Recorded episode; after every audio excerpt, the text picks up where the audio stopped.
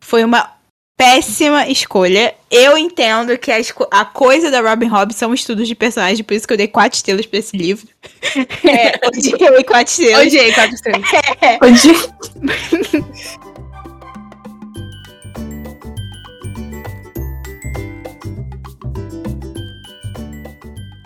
Aviso de conteúdo. O livro de hoje trata de temas como pensamentos suicidas, tortura psicológica, violência, transfobia e consentimento dúbio.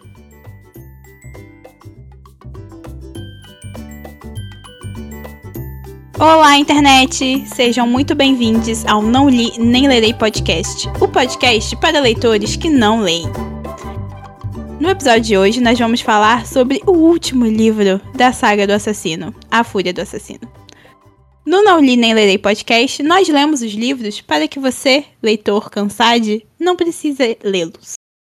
Ou saiba o que acontece neles e descubra que você encontrou o livro perfeito para você. Eu sou a Luísa. Eu sou a Carla. E no episódio de hoje nós contamos com uma convidada muitíssimo especial, a Malu. Prazer, galera. Tava me contando aqui pra não falar. E eu, Malu. Ai, Aquele Malu... meme do, do, cara com a veia pulsando na cabeça dele.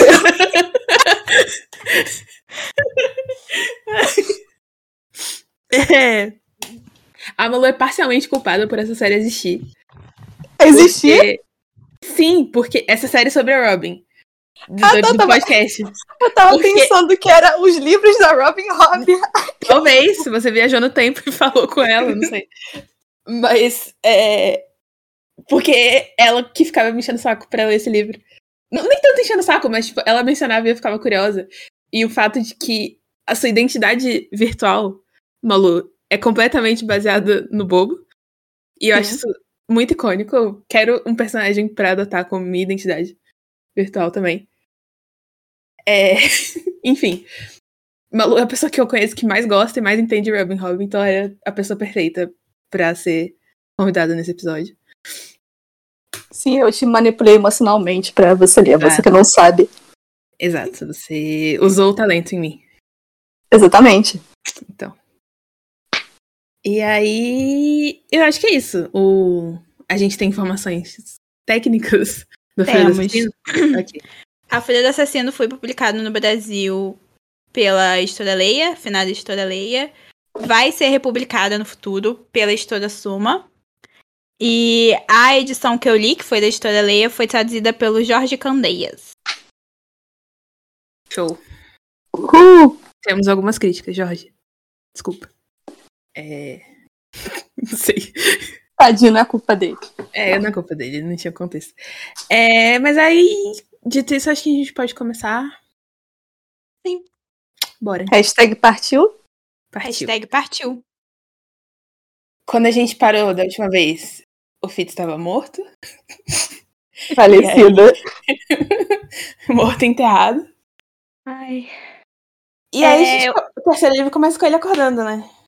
Com... Não, o último Não? capítulo de, a, do, de O Assassino do Rei é ele tirando o Fitz da cova e o Fitz meio que acordando. Ah, tá. Aí e o... o início do terceiro, ele meio que faz um paran... panorama do que aconteceu no inteirinho, assim. Que... Isso é um capítulo muito grande, inclusive, que eu fiquei... É. Robin, por favor. É que esse foi um problema que eu tive com esse livro, porque eu não tenho problema em parar de ler no meio de um capítulo. Eu sei que tem gente que não gosta. Que fica, eu. não, eu preciso terminar de ler o capítulo. Mas eu li no Kindle, então no Kindle tem aquela parte de tipo, ah, tempo necessário para terminar o capítulo. Sim. E era sempre de 40 minutos pra cima. Nossa senhora! Sim. e eu ficava, ok. É meio torturante isso. Eu acho que fico feliz na ignorância. É. Eu, como pessoa que não gosta de terminar o capítulo, de parar um capítulo no meio, eu via a previsão e ficava. Vamos lá, né? Tinha que me preparar psicologicamente antes de começar. Pois Mas é. todos os capítulos são enormes. É tipo, não, ela, a Robin se recusa a fazer capítulos que demoram menos de meia hora pra ler. Eu não sei porquê. Eu acho que esse último livro é o que mais sofre de problemas de ritmo, né? Nossa, De total. O eles. ritmo desse livro é horroroso. Com todo respeito Sim. a Robin Hobb. Sim. É muito ruim. A primeira metade e a segunda metade são ali completamente diferentes. Sim. Ela podia eu- ter dividido, porque iam ter dado dois livros com mais de 300 páginas cada um, entendeu? Não iam Ele ser é um dois tijolão. livros pequenininhos. É, mas aí ia ser tipo, o terceiro livro todo mundo ia odiar. Então, talvez. Não sei. Porque senão não ia acontecer nada no terceiro livro. É, exato. Nossa, Mas- muito difícil aquela primeira metade. Eu, eu acho que o negócio da Robin é que ela não escreve com outline em mente, porque ela tem como filosofia de escrita dela, tipo, estudo de personagem. Então, eu acho que seria um detrimento pro, pro próprio objetivo da escrita. Só que aí, nesse terceiro livro, meio que tudo caiu do penhasco com isso. É. Tipo, não funcionou tanto quanto os outros. Porque os outros é mais uma crônica do dia a dia do Fitz e tal. Uhum. E como a gente tá, tipo, totalmente divorciado já desse contexto da Torre do, Cor do Corvo, nossa senhora, do cervo, acostumada com os termos em português. Tudo bem. Se você deixar escapar em inglês, não tem problema, não. Mas. É, aí, tipo, mas de qualquer forma, a primeira metade ainda é meio que o dia a dia do Fitz, só que um dia a dia horrível. Ai, nossa, horroroso. Então, o Fitz morreu no final do segundo livro e foi ressuscitado pelo Bronco e pelo Breu. E aí, se vocês se lembram, ele foi ressuscitado porque ele conseguiu transferir a consciência dele pro, olho, pro Olhos de Noite, que é o lobinho amigo dele com quem ele tem a conexão da manha. E Uhum. aí ele passou um tempo considerável na- sendo um lobo, né? Uhum. Uhum. Então, quando ele volta pro corpo dele, ele tem que reaprender a ser humano. Adorei o conceito. Não amei a execução, mas eu achei, lembrando aqui, tipo, eu acho que ela contou de uma forma muito bem. Porque eu acho que ela fez o melhor que ela poderia ter feito. Porque, tipo, é um capítulo só. Eu acho que o capítulo termina e o Fitz já é mais o Fitz de novo. Uhum. E não tem. é, você não sente o tempo passando. É ele, tipo, falando 10 milhões de coisas de uma vez em você, assim. E aí faz muito essa conexão com o que é ser um lobo, né? Que de acordo com o Fitz é você viver no momento. Você não tem é, futuro, você só tem o presente. E aí eu achei legal. Eu acho um embate filosófico bem interessante entre ele e o Olhos de Noite. Porque toda a questão do Olhos de Noite é que ele fica meio que corrigindo o Fitz, né? Sim. O... Ele dá aquele exemplo do, do coelho, né? Se eu como coelho, eu apenas como coelho. Vocês humanos, vocês dividem, tipo, várias partes. A mesma coisa vocês fazem com o tempo. Minutos, horas, e no fim vocês não têm nada. E vocês dividiram o negócio inteiro. Uhum. Eu gosto muito do Olhos de Noite. Eu acho que ele é, tipo, um dos meus personagens preferidos. Sim. Ah, Eu também. Sou muito suspeita, mas eu adoro ele também. Que é um padrão comigo, porque na. Em His Dark Materials, em Fronteiras do Universo, o meu personagem preferido é o Pantalaimon, que é o Demon da Lira. Porque eu sou ridícula. Eu Ou gosto seja- muito do Will, na verdade. O Will é meu personagem preferido. O meu segundo personagem preferido é o, o Pan. Eu Ou amo, seja, eu amo animais. É, você gosta do pet mais do que do, do protagonista. Geralmente sim. Mas a questão é que o, o Olhos da Noite ele segura a brain cell inteira dessa trilogia. Não, com certeza. Noite é a única pessoa com self-awareness de- de- dos três livros. E ele só aparece em dois dos três livros. Então, assim. Olhos de Noite com escoliose por carregar a na história. Coitado. Eu tô percebendo muito quando vocês estão fazendo essas análises que quando eu tava lendo o começo de Assassin's Creed, eu tava num estado tão grande de desespero que eu não conseguia ler criticamente. Da primeira vez que eu li, eu também não. Eu fui só engolindo o livro chorando. Sim. Mas então, eu, eu gosto muito desse início.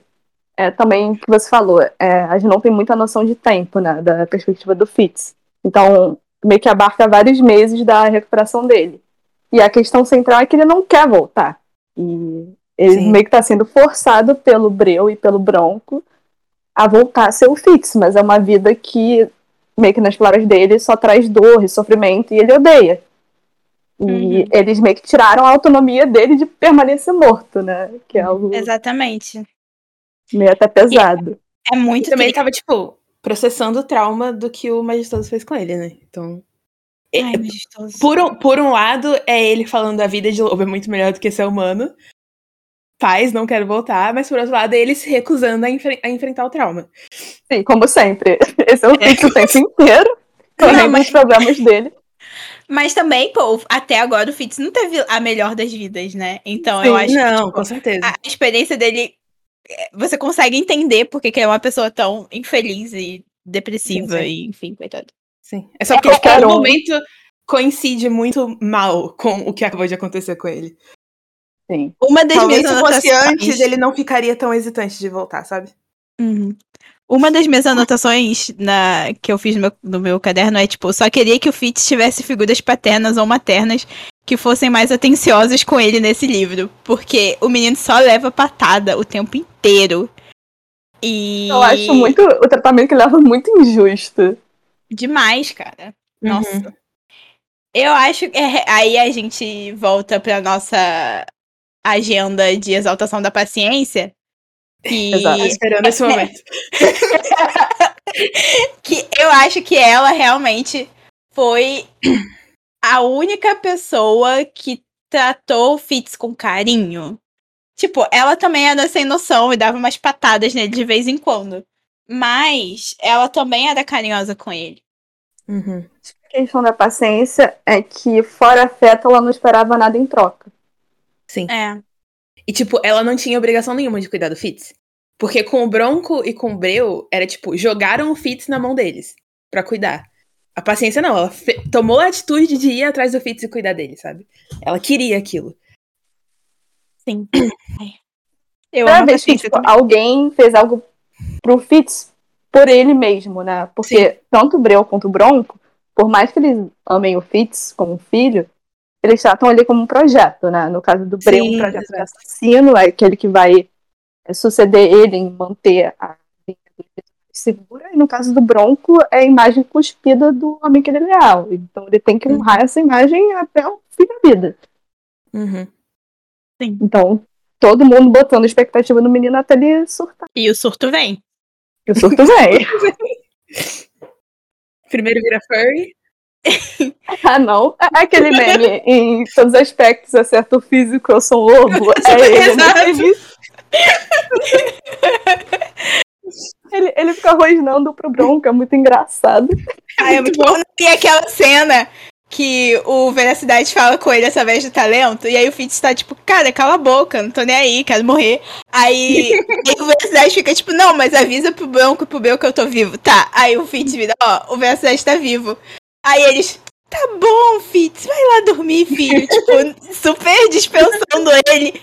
E aí o Fitz volta a, a ser mais Fitz, ser mais humano, e, e fala, tipo, tá, mas e agora que o Veracidade tá vivo? Qual é o plano? O que, que a gente vai fazer? Aí o Branco, o Veracidade tá vivo? Fitz, eu avisei que vocês têm, tipo, um mês.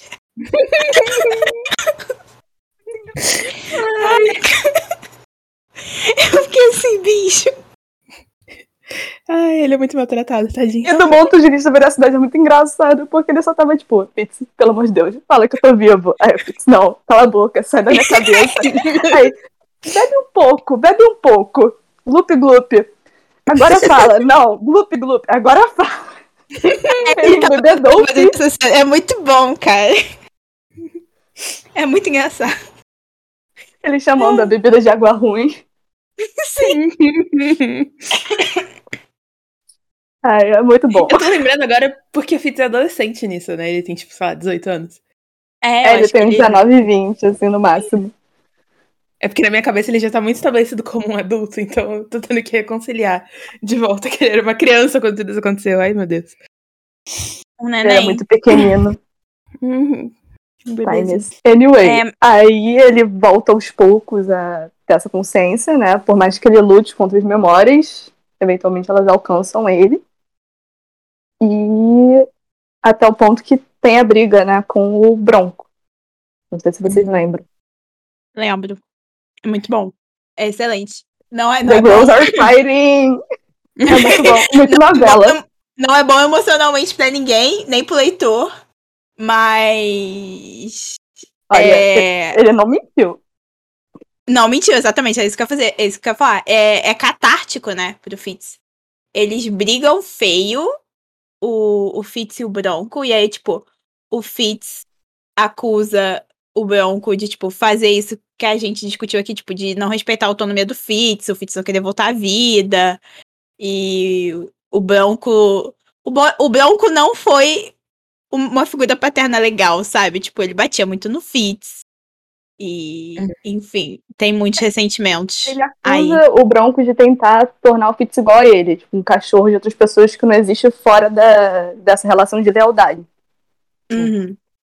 E que ele- o próprio Bronco não consegue imaginar uma vida fora disso. E É, por isso ele quer forçar isso a todo custo no Fitz. Sempre servindo alguém, né? Uhum. Aí isso faz com que o Bronco vá embora. E também o Breu, ele. Ele até julga um pouco o Fitz pelas coisas que ele falou, né? Porque a carapuça também serviu pra ele. Sim. E deixam lá o Fitz sozinho, coitado. Pra se virar. E aí o Fitz decide que ele vai matar o majestoso. É, a filosofia central do Fitz na primeira parte do terceiro livro é o que é um peido pra quem já tá cagado. Isso define todas as ações dele dali pra frente. Sim. Ele pensa, da- desse ponto não dá pra piorar. É. Eu tô no fundo do poço. Então eu posso fazer a merda que eu quiser. É, e aí eu acho que ele, os diálogos mentais dele com Olhos de Noite falando sobre isso são muito legais, porque, primeiro, no- eh, assim, no começo, o Olhos de Noite não entende por que, que o Fitz quer matar o majestoso. E aí, quando o Olhos de Noite percebe que, tipo, o Fitz basicamente tem medo do majestoso e não vai conseguir continuar a vida dele enquanto o majestoso estiver vivo, porque o majestoso vai fazer tudo o que estiver ao alcance dele pra matar o Fitz. Aí que ele entende o tamanho da merda, eu acho. Porque me parece que antes o Olhos de Noite achava que era, tipo, só vingança. Mas não, o... na cabeça do Fitz, ele tinha que matar o majestoso pra ele conseguir seguir em frente com a vida dele. E não ficar apavorado o tempo inteiro. Uhum. É porque vingança não é um conceito que acho que um lobo como Olhos de Noite entende facilmente, né? Que é, você- é algo que você necessariamente está vivendo no passado. Uhum. Uhum. Então ele não, não compreende de cara. Mas eu, eu não lembro direito, mas ele só passa a concordar com o Fitz nesse objetivo quando acho que um dos homens do majestoso aparece. E ele percebe que realmente eles não vão conseguir ter uma vida sem resolver essa questão antes. Pois é. Realmente o passado vai correr atrás dele. Aí, é, o majestoso, no final da segunda trilogia, ele já estava planejando em mover, basicamente, o trono de governo dos seus ducados para os ducados do interior, né? Devido à invasão dos ilhéus. E ele decide o condado de é, Farrell, que é a casa da mãe dele, né? Eu não lembro dos Hum. nomes dos ducados em português. Então. Eu, vou- também não lembro. Eu só, eu só gravei servo. E aí eu, eu ah, desaprendi todos. pássaro, né? Não sei. Enfim, aí a Rainha Desejo, ela inicialmente ela seria a duquesa de Farrell. E ela desistiu desse título para casar com o rei Sagaz. E aí o majestoso volta às origens e volta à cidade de Tradeford, que acho que é a capital do ducado de Farrell. Então o um Fitz ele aqui. tem que galera. atravessar os seis ducados. Existem. São dois ducados do interior, né? Lavra e Vara. Não sei. Qual é o Farrell? Não faço Qual a é mínima ideia. Porque eu fui olhar o que, que é Pharaoh e é ninhada. Então, Ai, gente. Não sei. É Lavra ou é Vara? A gente segue em frente com a nossa vida. É, vamos Ah, seguir em frente com Feral. É, Feral. É. Até porque eu acho que a, É. a Suma não tá traduzindo os nomes. Eu acho que só a Leia chegou a traduzir. É. Então acho que eles estão mantendo, tipo, Buckkeep, Feral, esse tipo de coisa. Enfim. É, pela sinopse, os Ah. nomes de pessoas eles mantiveram. O original. Sério? Uhum. Sim. Eu não gostei tanto dessa decisão, assim. Achei. Acho que não faz tanto sentido, né? Pela importância dos nomes pra cultura dos Sim. ser educados. Mas, Pois enfim. é, eu acho que. É. É, enfim, não vamos perder mais tempo, porque a gente já vai ficar muito tempo falando desse livro. Sim. É, É verdade, cara. Ele é muito grande. Ele é muito grande. Acontece Esse muita livro coisa. é muito grande.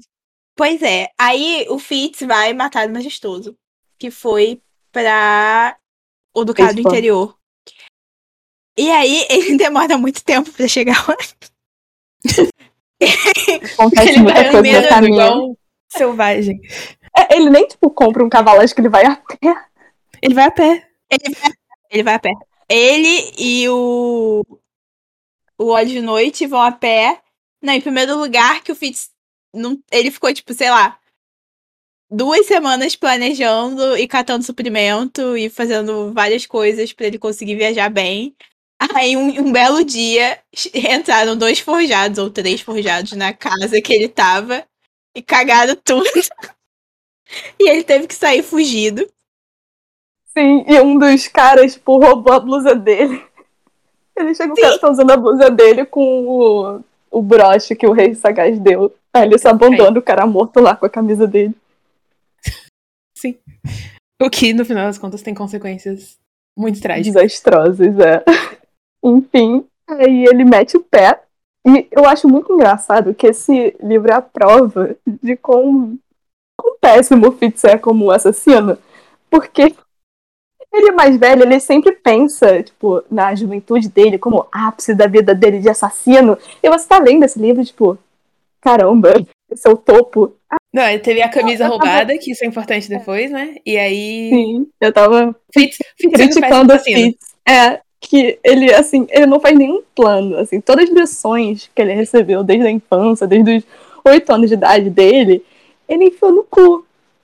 Porque ele pensa assim, quando eu chegar lá, eu vou ver o que dá. E é isso. Isso me faz. Desculpa, ele eu, fica. eu vou ter que dar spoiler agora, mas isso me de- tá me deixando maluca em Assassin's Fate, porque ele fica o livro inteiro, meu Deus do céu, o bobo não tem nenhum plano, o plano dele é uma merda, não sei o que, não sei o que. Desde quando você planeja alguma coisa, filho? Por que Não planeja nada na vida dele, ele não E consegue. fica querendo criticar os outros? O cérebro dele é incapaz de formar, tipo, duas sinapses em sucessão. É só uma. Aí passa dez minutos outra. Entendeu? Sim. Não, e nesse livro especificamente, ele fica tipo, eu não vou fazer um plano, porque toda vez que eu tentei fazer um plano, na hora da execução do plano deu tudo errado. Então, assim, eu vou repetir os meus erros. E aí, tipo, não é assim que funciona. O Breu chora no banho todo dia. Todo dia. Pior que, tipo, o Fitz, ele é um pupilo bom, ele aprende bem, tem uma memória boa, mas toda vez que ele vai executar o que ele aprendeu fora da teoria de assassinato, vai pra merda. Ele no livro 2, indo, tipo, numa killing spree pelo palácio na frente de todo mundo, matando os caras. Aquilo foi tão bom. Ai, gente. E ele ficou tipo, ah, não, já tô morto mesmo, então vamos. E aí foi matando as pessoas. Calma aí. Ele só entra em surto. E eu acho que esse é um estado de surto que ele nunca saiu, porque nesse terceiro Sim. livro ele tenta fazer a mesma coisa. Sim. É o trauma, né, gente? Coitado do menino. Aí ele consegue finalmente chegar em Tradeford, né? Pela primeira vez a gente, a gente tem descrição dos ducados do interior, porque a gente teve muito mais contato na, na trilogia com a parte costal, né, dos seis ducados. E acho que ele só chegou a passar por ali no caminho das montanhas, só que acho que eu não lembro se chegou a falar muito sobre a região. Não, acho que não. Foi tipo, ah, a gente passou por ali, a gente parou aqui, e aí fomos. E atravessamos o lago e foi isso. E o Fitz fica meio chocado com o modo de vida lá, porque é muito diferente do- dos ducados costeiros, porque fora que eles não estão tendo que lidar com a invasão dos ilhéus, né? é um lugar muito mais próspero e desenvolvido é, em termos econômicos do que é, a própria torre, própria torre do Cervo. E ele fica particularmente chocado com o palácio que tem lá em Tradeford. Porque a Torre do Cervo, né, é um forte. Ele é construído para conseguir proteger de invasões. Aquele palácio é só feito para ser bonito. E ser exuberante, impor poder, etc e tal. Uhum. Aí ele ele até, tipo, entende um pouco o ponto majestoso, porque o majestoso e a Rainha Deseja sempre se referiram à Torre do Cervo como um lugar meio bárbaro, assim, pouco civilizado, e ele meio que vem da comparação pela primeira vez e entendeu um pouco a lógica dele. E é também um, uma coisa também que tem muita mais influência estrangeira lá, né? Do que nos. Sim, sim. Nos ducados costeiros, é, porque... porque os ducados costeiros estão tão preocupados em sobreviver que não tem por que ficar, tipo, comprando coisa de fora e tal. Mas aí, nos interiores a galera tá preocupada com, tipo, ah, qual é a moda mais recente no Império lá? E esse tipo de merda que o Fitz fica, por que, que vocês se importam com isso? Sim, é, é bem engraçado. E também tem a, a toda a questão étnica né, dos ducados Sim, da, da costa versus ducados do interior, porque eu acho que dá até uma camada maior para esse conflito dos ilhéus, porque a dinastia dos visionários, na verdade, são ilhéus que chegaram na costa dos seis ducados, conquistaram e manteram domínio sobre a região e eventualmente conquistaram até os ducados do interior. E por isso que os ducados da costa têm um, é, as pessoas têm um complexo mais escuro, cabelo mais grosso e tal, enquanto eles sempre fazem essa diferenciação uhum. entre a galera do interior e a galera da costa. É, eles conseguem dizer que o Fitz é do cervo, né? Porque por causa uhum. da aparência dele. E a, a, o interior é mais perto das montanhas, onde as pessoas são majoritariamente brancas. Então faz até sentido. E por mais que tenha tido miscigenação dentro dos seus ducados, ainda é, tem essa predominância das etnias. Uhum. E é meio irônico, né? O fato do, dos ducados da costa estarem lutando contra invasores ilhéus, sendo que eles são descendentes de invasores ilhéus. Pois é. É deprimente também. Sim. E toda a questão da nomeação dos visionários, né? Era porque o primeiro rei, o nome dado para ele foi Tomador. Ele era um conquistador. Enfim. Aí ele chega em vez, pô, não tem um plano. O plano dele é: eu entro, eu ponho veneno em tudo, eu mato qualquer Mas antes, antes acontecem coisas importantes. Ele encontra com o mocinho que também tem a manha, que eu não lembro o nome dele. Não, isso é depois. Isso é depois dele, dele tentar matar o magistrado? É, isso é depois. Ah, mas eu acho que enquanto ele tá indo na viagem, ele fica sonhando com. Ele tem uns sonhos de talento com a cidade, né? Que ele fica Sim, visitando as cidades costeiras e vendo os ataques dos Sim, Salti... ele... eu, eu, sempre falo saltimbancos e assalteadores. Dos salteadores vermelhos. Não, agora é saltimbancos. Peraí. Peraí. Eu sei, o meu instinto é sempre falar saltimbanco, nunca é saltimbanco. Agora é. E porque e ele encontra o Veracidade e o Veracidade meio que possui os corpos das pessoas, né, com talento pra tipo ajudar na luta contra os salteadores. E aí o Fitz fica ah, isso é bizarro. Tudo bem. Beleza. E a, a, ao ponto que ele. Mas eu acho que ele também consegue fazer isso. Ele, tipo. Eu acho que de tanto sonhar no talento, de tanto sonhar com veracidade, ele começa a conseguir influenciar as pessoas, a, tipo, entrar do corpo das uhum. pessoas como se estivesse possuindo mesmo, tipo, um fantasma. Pra é, eu acho que no caso dele, ele ele é mais espectador que qualquer coisa. Eu acho que ele não uhum. consegue chegar a influenciar as pessoas, mas ele tá presente. Tanto que ele até consegue. Acho que ele vê através da Lace a paciência na Torre do Cerro. E é, e é nessa parte que também começa a espionar a Molly, né? É total. Tem a parte da Molly e tem a parte do de um duque, sei lá, de um dos ducados costeiros que também tava. que eles eram amigos, eu, eu acho, no final do segundo livro. Foi um dos caras que queria que o Fitz assumisse Torre do Cervo. Uhum, era o pai da celeridade. Isso, o pai da celeridade. A menina que queria noivar o Fitz no segundo Isso. livro.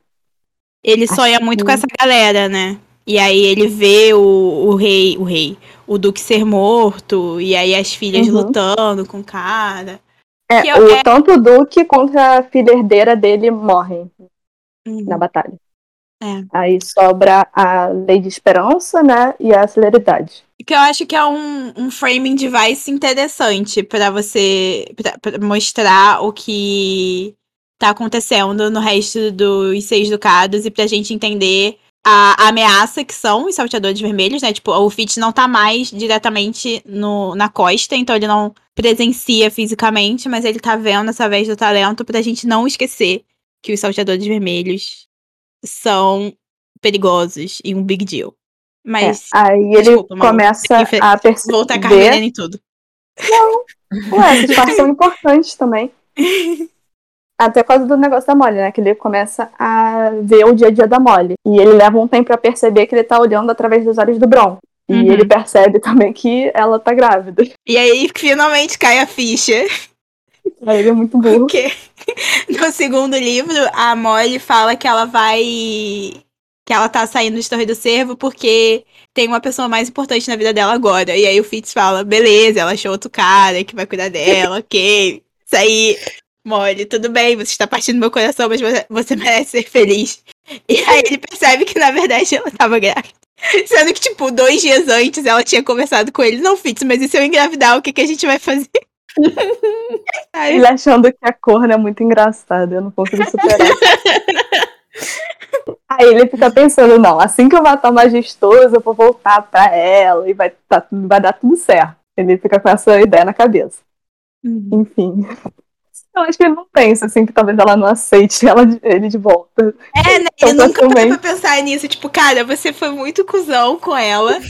E assim, você morreu e voltou dos mortos. De repente, ela tem um problema com isso, sabe? não sei. Eu não. É. Enfim. Ai, ai, E, e já deve ter se passado uns mínimo uns quatro meses desde que ele morreu.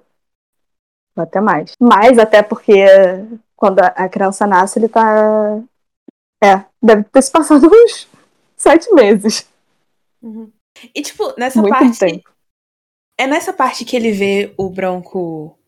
Ele chega a ver o Bronco encontrar o corpo do forjado com a camisa dele? Não, Não. o Bronco ele comenta uma hora. Ele Ah. fala, o Bronco fala pra Molly, né, que Uhum. Ele não fala pra Molly que o, o Fitz reviveu, mas ele fala, tipo, chorando do Fitz, claramente em luto. E ele dá pra, tenta dar pra ela o broche que o rei sagaz deu pro Fitz, que tava no corpo do forjado. Então o Fitz faz a associação que o Bronco voltou pra cabana e encontrou um corpo decomposto vestindo a camisa do Fitz. Uhum. E com um broche que o. Fitz nunca tirava e fala: Ah, então. É, o Fitz morreu. Aí o Bronco deve se sentir especialmente culpado, né? Porque ele meio que quebrou todas as regras que ele tinha feito pra si próprio é, em referência à manha, né? Que ele considera um- algo sujo, algo repulsivo, pra trazer o Fitz de volta só pra ele morrer sozinho e ficar lá apodrecendo e ser esquecido de novo. Mas é é uma cena muito triste, porque ele chega, tipo, chorando muito, né? Eu acho que ele bebeu muito e chorou muito. Isso, E a é, Molly ele fica- volta e do bar. Zero paciência pra bêbados. Perfeito, não, não, não está errado. E aí você não entende o porquê o, o Bronco tá tão triste assim. Mas aí quando ele tira o, o broche, né? E tipo, dá pra Molly, eu fiquei assim, ih, fudeu. Ai, coitado. Eu fiquei com pena do Bronco. Eu não gosto muito do Bronco, mas nesse momento eu fiquei com pena dele. Eu Sim. gosto dele, mas eu sinto muito conflito sobre esses sentimentos também. Eu, é, também.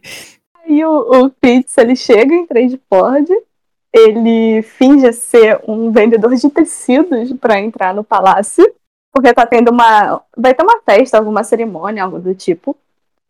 Aí ele começa a se infiltrar no palácio, entra dentro de um armário, fica escondido. E, sei lá, depois de 50 minutos, um cara imediatamente reconhece ele. E ele mata o cara no corredor, bota, tipo, espalha sangue em todo lugar, sai arrastando o cara, joga num, num laguinho que tem. E ele pensa, cara, eles vão ficar, tipo, alguns minutos tentando entender por que ele tá no laguinho. Isso vai atrasar eles. Tipo, a lógica dele é muito boa. Aí ele começa a procurar o quarto do majestoso. E, e esse cara que ele matou, é, era um dos caras que torturou ele, né? No livro 2. Era um dos lacaios do Majestoso.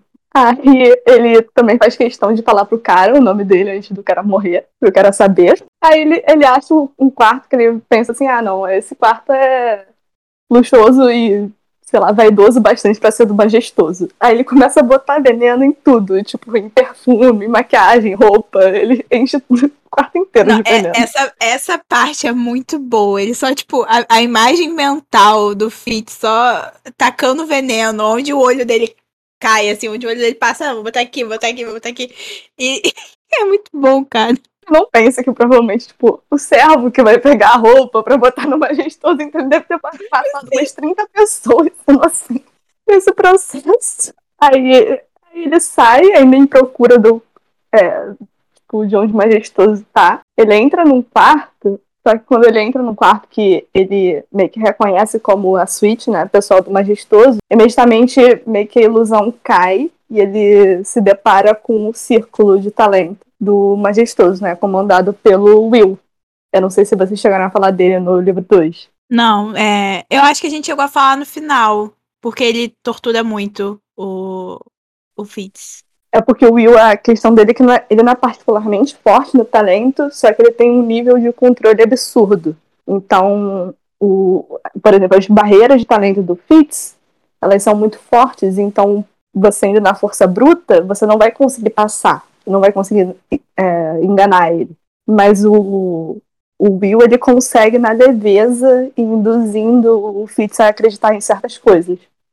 Tanto que o pensamento dele matar o majestoso, ele não tem certeza se foi ele mesmo que pensou isso ou se foi o Will botando na cabeça dele. E acho que essa dúvida nunca é sanada. Enfim, aí o, o Will tava atraindo ele para aquele quarto o tempo inteiro, tava esperando ele. E o Fitz dá a louca na hora, fala: Não vou me pegar vivo, pega a faca dele com veneno e se corta. Sim. E só que o veracidade que tá no cérebro dele, meio que testemunhando isso tudo, fica horrorizado. Consegue, usando o talento, empurrar e atacar todos os integrantes do círculo. O bastante dá tempo pro Fitz fugir. E o Fitz mete o pé. E só então ele percebe que a faca que ele se cortou, ele já tinha usado pra matar o cara. Então tava sem veneno nenhum. Ele é um assassino tão ruim, mas tão ruim. Um assassino tão péssimo que ele não consegue se matar. Nem isso. Enfim.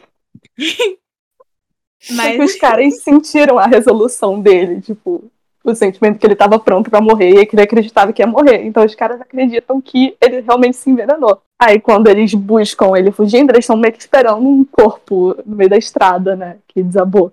Mas ele consegue fugir com os olhos da noite, ele rouba um cavalo dos estábulos, reencontra um amigo de infância dele, né? Que é o, o Hans, o Mãos.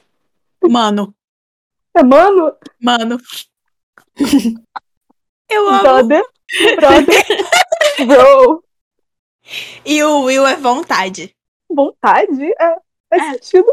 Eu nunca tinha pensado nisso. É, faz sentido. Eu pensava sempre que era tipo William, não Will, vontade. É porque é um nome tão comum, a gente não, não para pra pensar que significa né? uma coisa.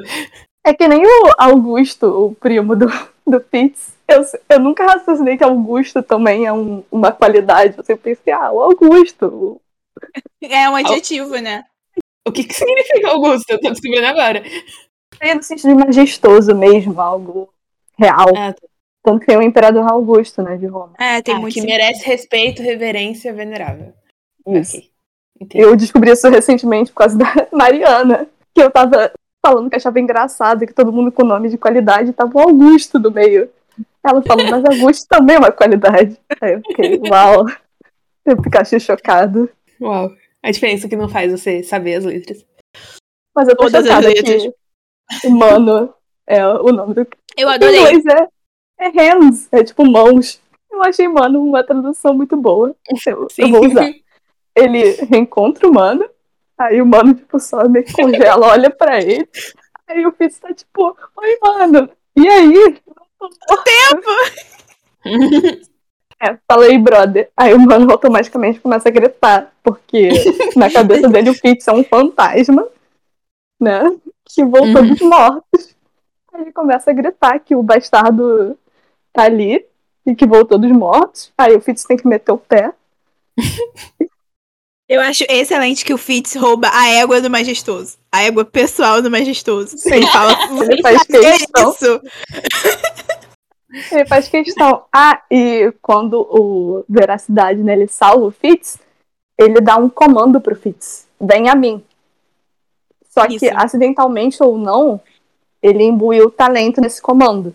Então o Fitz, ele não consegue, ele tem essa compulsão de seguir a ordem do Veracidade. Então ele começa a se dirigir em direção às montanhas. E ali começa mais outra vários capítulos seguidos de jornada dele. Esse livro é muito, tipo, estrada. É uma grande road trip. É, e aí, enquanto eles estão indo pra montanha, no, nesse, meio da viagem, é, o Olhos de Noite encontra uma alcateia. Ai, eu fiquei Né? tão triste nessa parte. Eu fiquei. É, pois é. Ele encontra uma alcateia, e aí eles. Porque o Olhos de Noite, ele foi separado muito jovem da mãe e dos irmãos. Então ele nunca. A alcateia dele é o Fitz, né? Ele sempre fala pro Fitz, nós somos a alcateia. É. E, tipo, toda vez que o Fitz fica amigo de alguém, ele fala, ah, essa pessoa é parte da nossa alcateia. Eu acho É. tão bonitinho. É muito bobo. Eu É tipo. É, o Hannah. É, é tipo isso. E aí ele resolve ficar um pouco junto com os outros lobos, porque ele nunca teve oportunidade de fazer parte de uma alcateia só de lobos. Sim, e o Fitz fica muito emo. Ele aceita, mas ele fica emo o tempo inteiro. Uhum. Ele fica extremamente triste. E você fica extremamente triste junto, porque o Olhos de Noite é ótimo. E perder esse personagem é uma grande perda nesse livro, que tem muitos problemas de ritmo. É... Mas aí ele, ele. Então é perto da montanha que ele encontra a- as outras pessoas com a manha? Malu?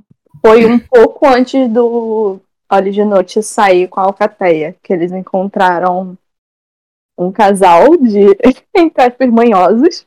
Eu não, aguento, Manhosos, é assim eu mesmo. não aguento essa tradução. É muito bom. Eu acho Eu acho ótimo. Manhosos e talentosos. péssimo, ok, mas manhoso. Parece outra coisa. E ainda ficou chamando o de bastardo manhoso. Eu não Bastardo consigo. É Pior que ele é. Não, e aí eu fico pensando no contexto de, tipo, livros posteriores quando tem muito gato. Lu Luísa, spoiler, tem muito gato. E é, tipo, combina muito em algum nível essa tradução. Sim. Enfim, ele encontra um casal de manhosos. É, Luísa, você lembra o nome deles de- em português? Não. Eu lembro que o, em inglês, pelo menos, o nome do cara era Black Roth. A esposa dele eu esqueci. Mas é, o Fitz, quando ele tava na estrada, ele tinha encontrado com vários forjados. Ele tava viajando com uma família de menestréis, de bardos, né, de músicos, que queria proteção. Aí, na estrada, eles foram atacados por forjados. E ele conseguiu salvar a galera. E quando ele chegou na cidade, ele se despediu da, dessa família. E um cara meio que tava quase que esperando por ele. Que era esse Black Roth. Aí ele ajudou esse cara a se livrar, livrar de uma enrascada. E o cara levou o Fitz pra casa dele. E o cara parecia já saber que ele tinha manha. Que ele tava já esperando a presença do Olhos da Noite. Aí ele explica que a forma que o Fitz e o Olhos de Noite se comunicam é como se eles estivessem berrando mentalmente pro mundo inteiro ouvir. Sim. Todos os manhosos de tipo 10 mil milhas estavam ouvindo os dois conversando. Então quando eles foram atacados na estrada, todo mundo ouviu. E é, o cara fala que os manhosos, eles normalmente é, nascem em famílias é, que eles chamam de sangue antigo, né? É esse o nome que eles dão na tradução? Eu não sei. É, é sangue antigo. é, do sangue antigo que seguem sua própria cultura, sua própria tradição. E como o Fitz ele nasceu fora disso tudo, ele não aprendeu as regras que eles têm. Então, o Blackroth, ele queria que o Fitz ficasse lá para aprender é, os costumes do sangue antigo e aprender a controlar esse laço que ele tem com Olhos da Noite. Só que o Fitz já percebe desde aí que mesmo num contexto dos banhosos, né, ele sempre vai ser um forasteiro, porque ele foi criado fora da, daquela cultura e eles tratam ele como se fosse um estrangeiro. Uhum. E o Blackroth, quando ele descobre que o Fitz já teve outros outros doguinhos, né, que ele fez que ele formou um laço, o cara fica bem terrorizado. É. Porque é, na tradição deles, você só pode formar esse laço é, na vida adulta. E com, com animais também adultos, porque os dois estariam no mesmo nível de poder e saberiam as implicações daquilo. Uhum. É, então ele também julga o Fitz por ter feito laço com o Olhos de Noite ele era filhote. Sim. Tem Sendo que, de novo, ninguém falou as regras pro Fitz. Não é culpa Sim, dele. Não Ele julgue que- o meu neném. Ele queria que o, o Fitz descobrisse. Ele fez algo, tipo, inst- instintivamente, assim. E porque ele tava se sentindo muito sozinho. E Sim, ele e decide ele ficou se vincular. né? E ele decide se vincular ao Olhos de Noite depois que o Olhos de Noite salva ele de forjados, né? Sim, Uhum. e, e o Olhos de Noite que tava, tipo, iniciando esse laço, não foi ele. Ele tava tentando evitar por causa Sim. do Bronco. Sim. Uhum. Apesar de que, assim, considerando o paralelo, teoricamente era pro Fitz ter tido a responsabilidade de cortar o máximo possível, porque o Olhos de Noite é uma criança que não sabe o que tá fazendo, né? Também era uma criança que não sabia o que Mas- estava fazendo. Sim, o Fitz também era. Os dois E aí tateando no escuro. hora. É. Tem uma hora que ele fala até que, tipo, por causa disso, o Olhos de Noite é muito humano, né? ele- Isso. Eles. O laço que os dois têm não é laço entre homem e animal do sangue antigo. É muito mais intenso que o normal.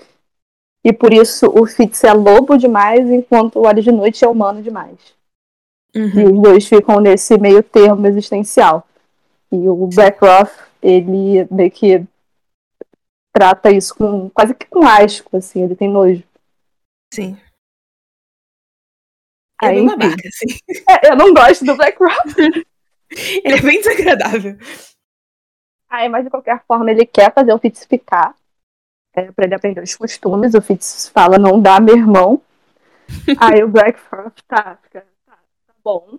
Mas a gente sabe que o majestoso tá te procurando, porque botaram, tipo, meio com aviso que estavam procurando um moleque lá com o nariz quebrado e um lobo. E eu acho que não tem muito por aí.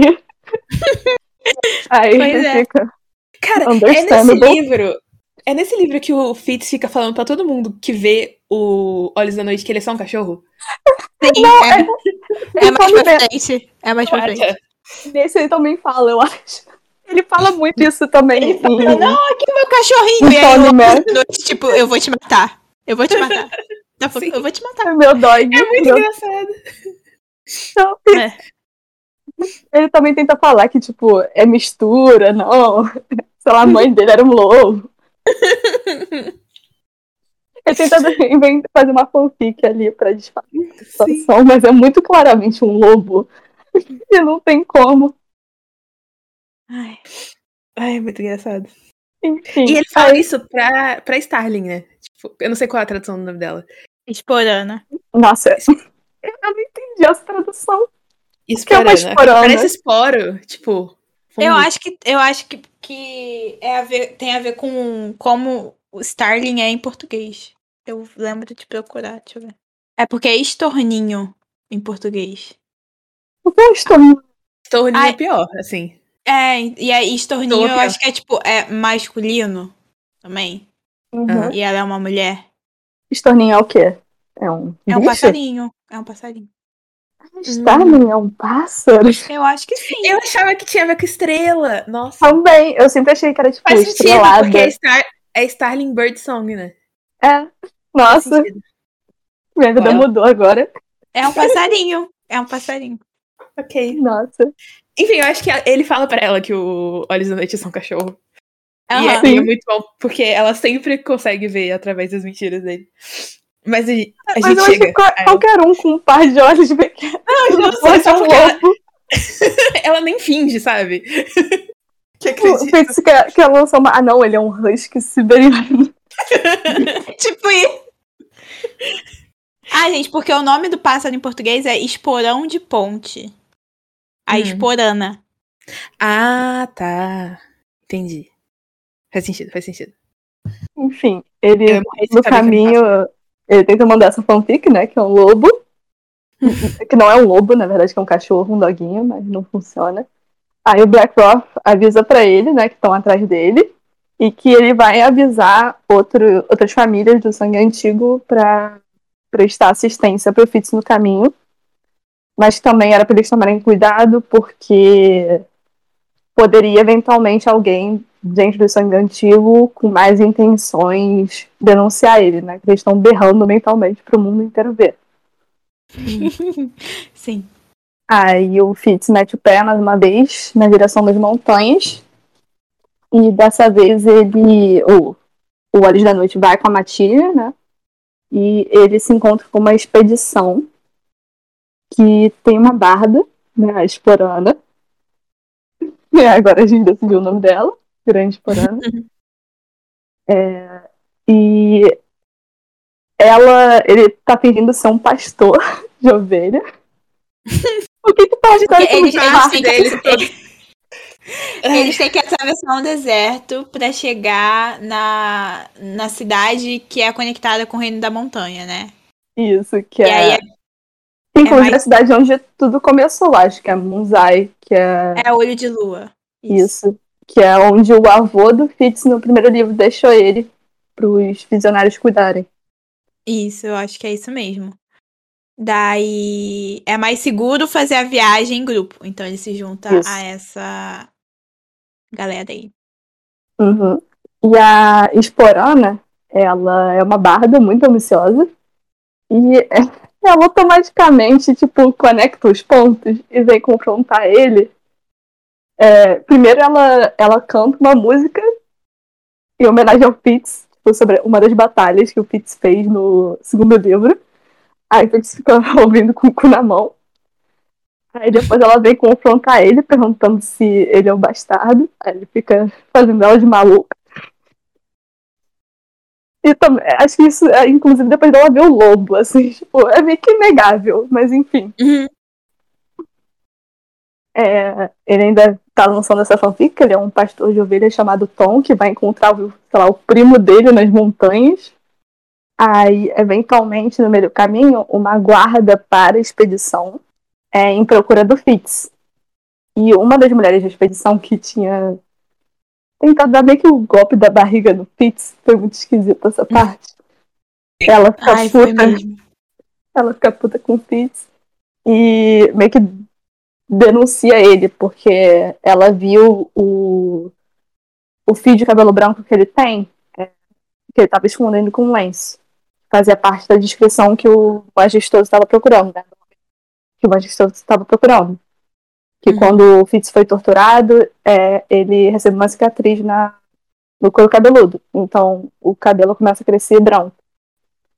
Aí ele tem essa mechinha lá e ela tinha visto. Então ela fala pros guardas.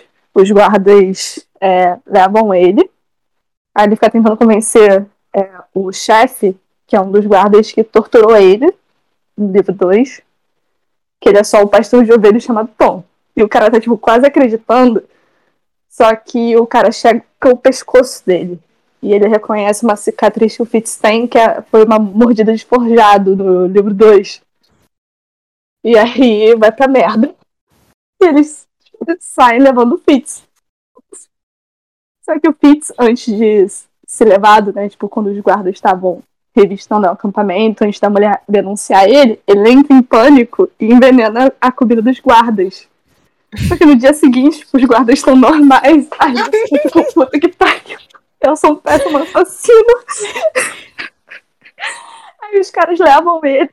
E, sei lá, passa 12 horas. Aí, tipo, um fica com uma caganeira braba. Passa, sei lá, mais 10 horas, o cara com caganeira morre. Aí passa mais 10 horas, o resto da expedição fica com caganeira. E, e cada um começa a morrer aos poucos, assim, demora uns três dias pra todo mundo morrer. Uau. Ele mata, tipo, 12 homens muito lentamente, assim. Eu tinha esquecido dessa parte toda. Sim, é muito muito. é, engraçado. tipo, ele- eu não acredito que deu errado. Porque eram uns venenos que ele tinha guardado há muito tempo, né? Hum. E aí ele ficou, não acredito que deu errado. Puta que pariu, o que, que eu vou fazer? O olho de noite tá longe.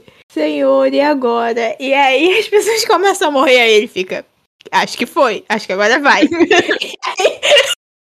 e aí eu, eu lembro que, tipo, ao, ao- o, o último guarda morrer fala, tipo, é, me cura, já que você me envenenou com o seu poder de mãe. Aí o Fitz fica, tipo, não, eu te, eu te envenenei com veneno mesmo, não tenho o que fazer. aí o cara, tipo, solta os cavalos. Fala, então se eu vou morrer, você vai morrer também. Aí o cara solta os cavalos e o Fitz fica, cara, eu não tenho uma, um segundo de paz. Coitado, cara, é só isso. Não, e eu acho muito engraçado que depois acham os 12 homens mortos. E a Esporana, né? Ela fica tipo, velho, ele matou os 12 homens sozinho, ele fez um ato heróico. Aí, você que sabe o que realmente aconteceu, é um negócio tão patético. Eles morreram de um jeito tão merda, assim, tipo, coitados. Tipo, literalmente. Eles tiveram, sei lá, caganeira e diarreia e ficaram desidratados no deserto. Foi isso. Sim. Aí, enfim, aí tá o Pete de novo a pé, a caminho das montanhas, passinho de formiga. Aí ele finalmente chega, né, no Olho da Lua. Quando ele chega no Olho da Lua, tem um boato que o Majestoso tá indo pra lá. Porque, basicamente, depois que a Ketriken e o Bobo fugiram no livro 2, eles fugiram pro Reino da Montanha. E o Majestoso tinha é, meio que ameaçado o rei, é, o rei, entre aspas, né, da montanha, a devolvê-los, senão ele, sei lá, dava um piti. Aí o cara se fingiu de surdo. Ele ficou puto e tá ameaçando guerra com o rei das montanhas. E não tá tendo mais comércio entre os seis ducados e as montanhas. Aí o boato é que tipo, o majestoso tá indo pra lá pra. Não lembro, tipo, acho que liderar o exército, ter negociações e tal. Aí o Fitz imediatamente fica tipo, uh, parece Minha uma chance. armadilha. Não, ele pensa assim, nossa, parece uma armadilha. Vou tentar matar o majestoso. Não, o Majestoso tá claramente fazendo isso pra me atrair. Vou lá. Ele literalmente não liga. É muito engraçadinho, ele tem probleminha. Enfim, aí ele começa lá a escalar a pousada que o majestoso hipoteticamente está. E, tipo, pula pra dentro do quarto, quase. Só que nesse momento ele é impedido por um pequeno furão. Que eu faço questão de citar ele aqui, porque ele é muito importante. Sim. E ele é o melhor personagem desse livro. Sim. E E esse- o Fitz se refere a ele no futuro como um grande herói. Sim, Isso que eu ia perguntar, o furão aparece nos, nos outros livros. acho que não, Não. porque ele, ele já morreu de velhice. Não, mas tipo, na- nas memórias do Fitz. Sim, Ele o é citado. lembra dele. É. Cara, não, o furão, ele é icônico. É totalmente icônico. Aí o, o furão. É o pequeno furão, né? O pequeno furão, ele fala que o grande furão, que seria o parceiro de manha dele, né? O ser humano, ele foi morto pelo majestoso, porque depois do, de todo o negócio do Fitz, o majestoso ele começou a perseguir muito ativamente as pessoas com manha. E começou a fazer tipo um extermínio dos manhosos. E um desses foi o parceiro desse furãozinho. E o furãozinho eh, tinha recebido a mensagem né, do Blackroth pra ajudar o Fitz. E ele tava lá pra avisar pro Fitz que o majestoso não tava e que era uma armadilha. E na verdade quem tava lá era o círculo de talento, o Will e os outros dois. Uhum. É, e o furão, ele falou que ia ficar lá nas coisas do Will, do vontade, né? E pra... Porque ele queria matar o majestoso. Então ele ia ficar lá escondido até ele ter a chance dele. Aí o Fitz meio que forma um laço lá, tipo, broderagem de assassinos. E dá tchau pro furão. Cara, o furão é incrível. Enfim. E o furão, tipo, completamente. Não, cheio de fogo do ódio, assim. Ele tá. Não, sanguinário. Tá muito o, Fitz, puto. o Fitz pergunta, tipo, como você vai matar? E o, o furão, tipo, imediatamente pula na jugular do Fitz. Sim! É muito bom. Mas aí ele. É, o, Ele é pequeno, mas ele é ruim. Ele é pequeno, mas ele é ruim, total. O, e aí o furão meio que fala pro Fitz que o, o- não é o majestoso que tá ali, né? que é que é o Will. pessoa. É, que é o círculo de talento que tá lá pra atrair ele. Aí ele mete o pé e ele vai meio que pra um bar, e nesse bar é, a Esporana, basicamente, tá lá, reconhece ele e enche a porra do saco dele. Porque a Esporana, todo o negócio dela é que ela era uma barda, é de um castelo, é de um dos condados da costa, né? Dos ducados da costa. E quando o castelo foi invadido, ela perdeu todo o meio de vida dela. E ela quer ser famosa e conseguir um patrono, basicamente. E para isso, ela quer vivenciar uma aventura inesquecível e escrever sobre isso. E ela acha que o Fitz é o caminho. Então ela, ela fica que uma pulga no Fitz, ela não quer largar. Aí ela fica enchendo a porra do saco dele. E falando que, tipo, não, eu tenho um jeito pra ir pras montanhas. E você tem que ficar comigo e tal. E no fim ele não tem muita opção. Então ele fica com ela e ela arranja uns contrabandistas pra levar eles pras montanhas. Porque a passagem tá fechada. Devido a essa tensão, né, dos seis ducados com as montanhas. Tá, tipo, ao pé de guerra, o exército já tá na fronteira. É, Aí, enfim. Aí tem mais outra expedição nesse livro, tipo, a trigésimo. que é, tipo, os contrabandistas e um monte de peregrino, que eu acho muito engraçado. Que é, tipo, uma galera indo rezar nas montanhas. Porque nas montanhas tem, tipo, um templo pra Eda, que é a deusa da terra.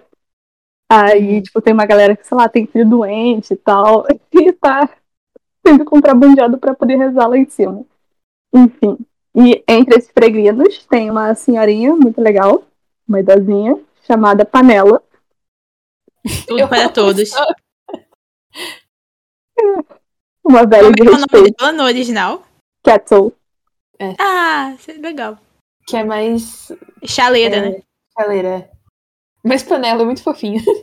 Panela é Eu bom. gosto de panela, é fofo. Aí, é, o Fitz, ele, imediatamente essa velha, ele, ele é um bom menino. Ele fica, tipo, com pena dela, porque é uma viagem difícil, né, no frio. Ela fala que tá em busca de um tal de profeta branco. E, assim, o Fitz, ele não pensa, né, então ele não faz nenhuma conexão quando ele ouve essa expressão. Porque a gente conhece um profeta no livro, e apenas uma pessoa completamente branca, que está nas montanhas. E o Fitz sabe que está nas montanhas. Eu amo não- isso, sabe? Ele é Que é o muito burro. bobo. O bobo, um profeta branco que está nas montanhas. E a panela Quem está sendo será? do profeta branco.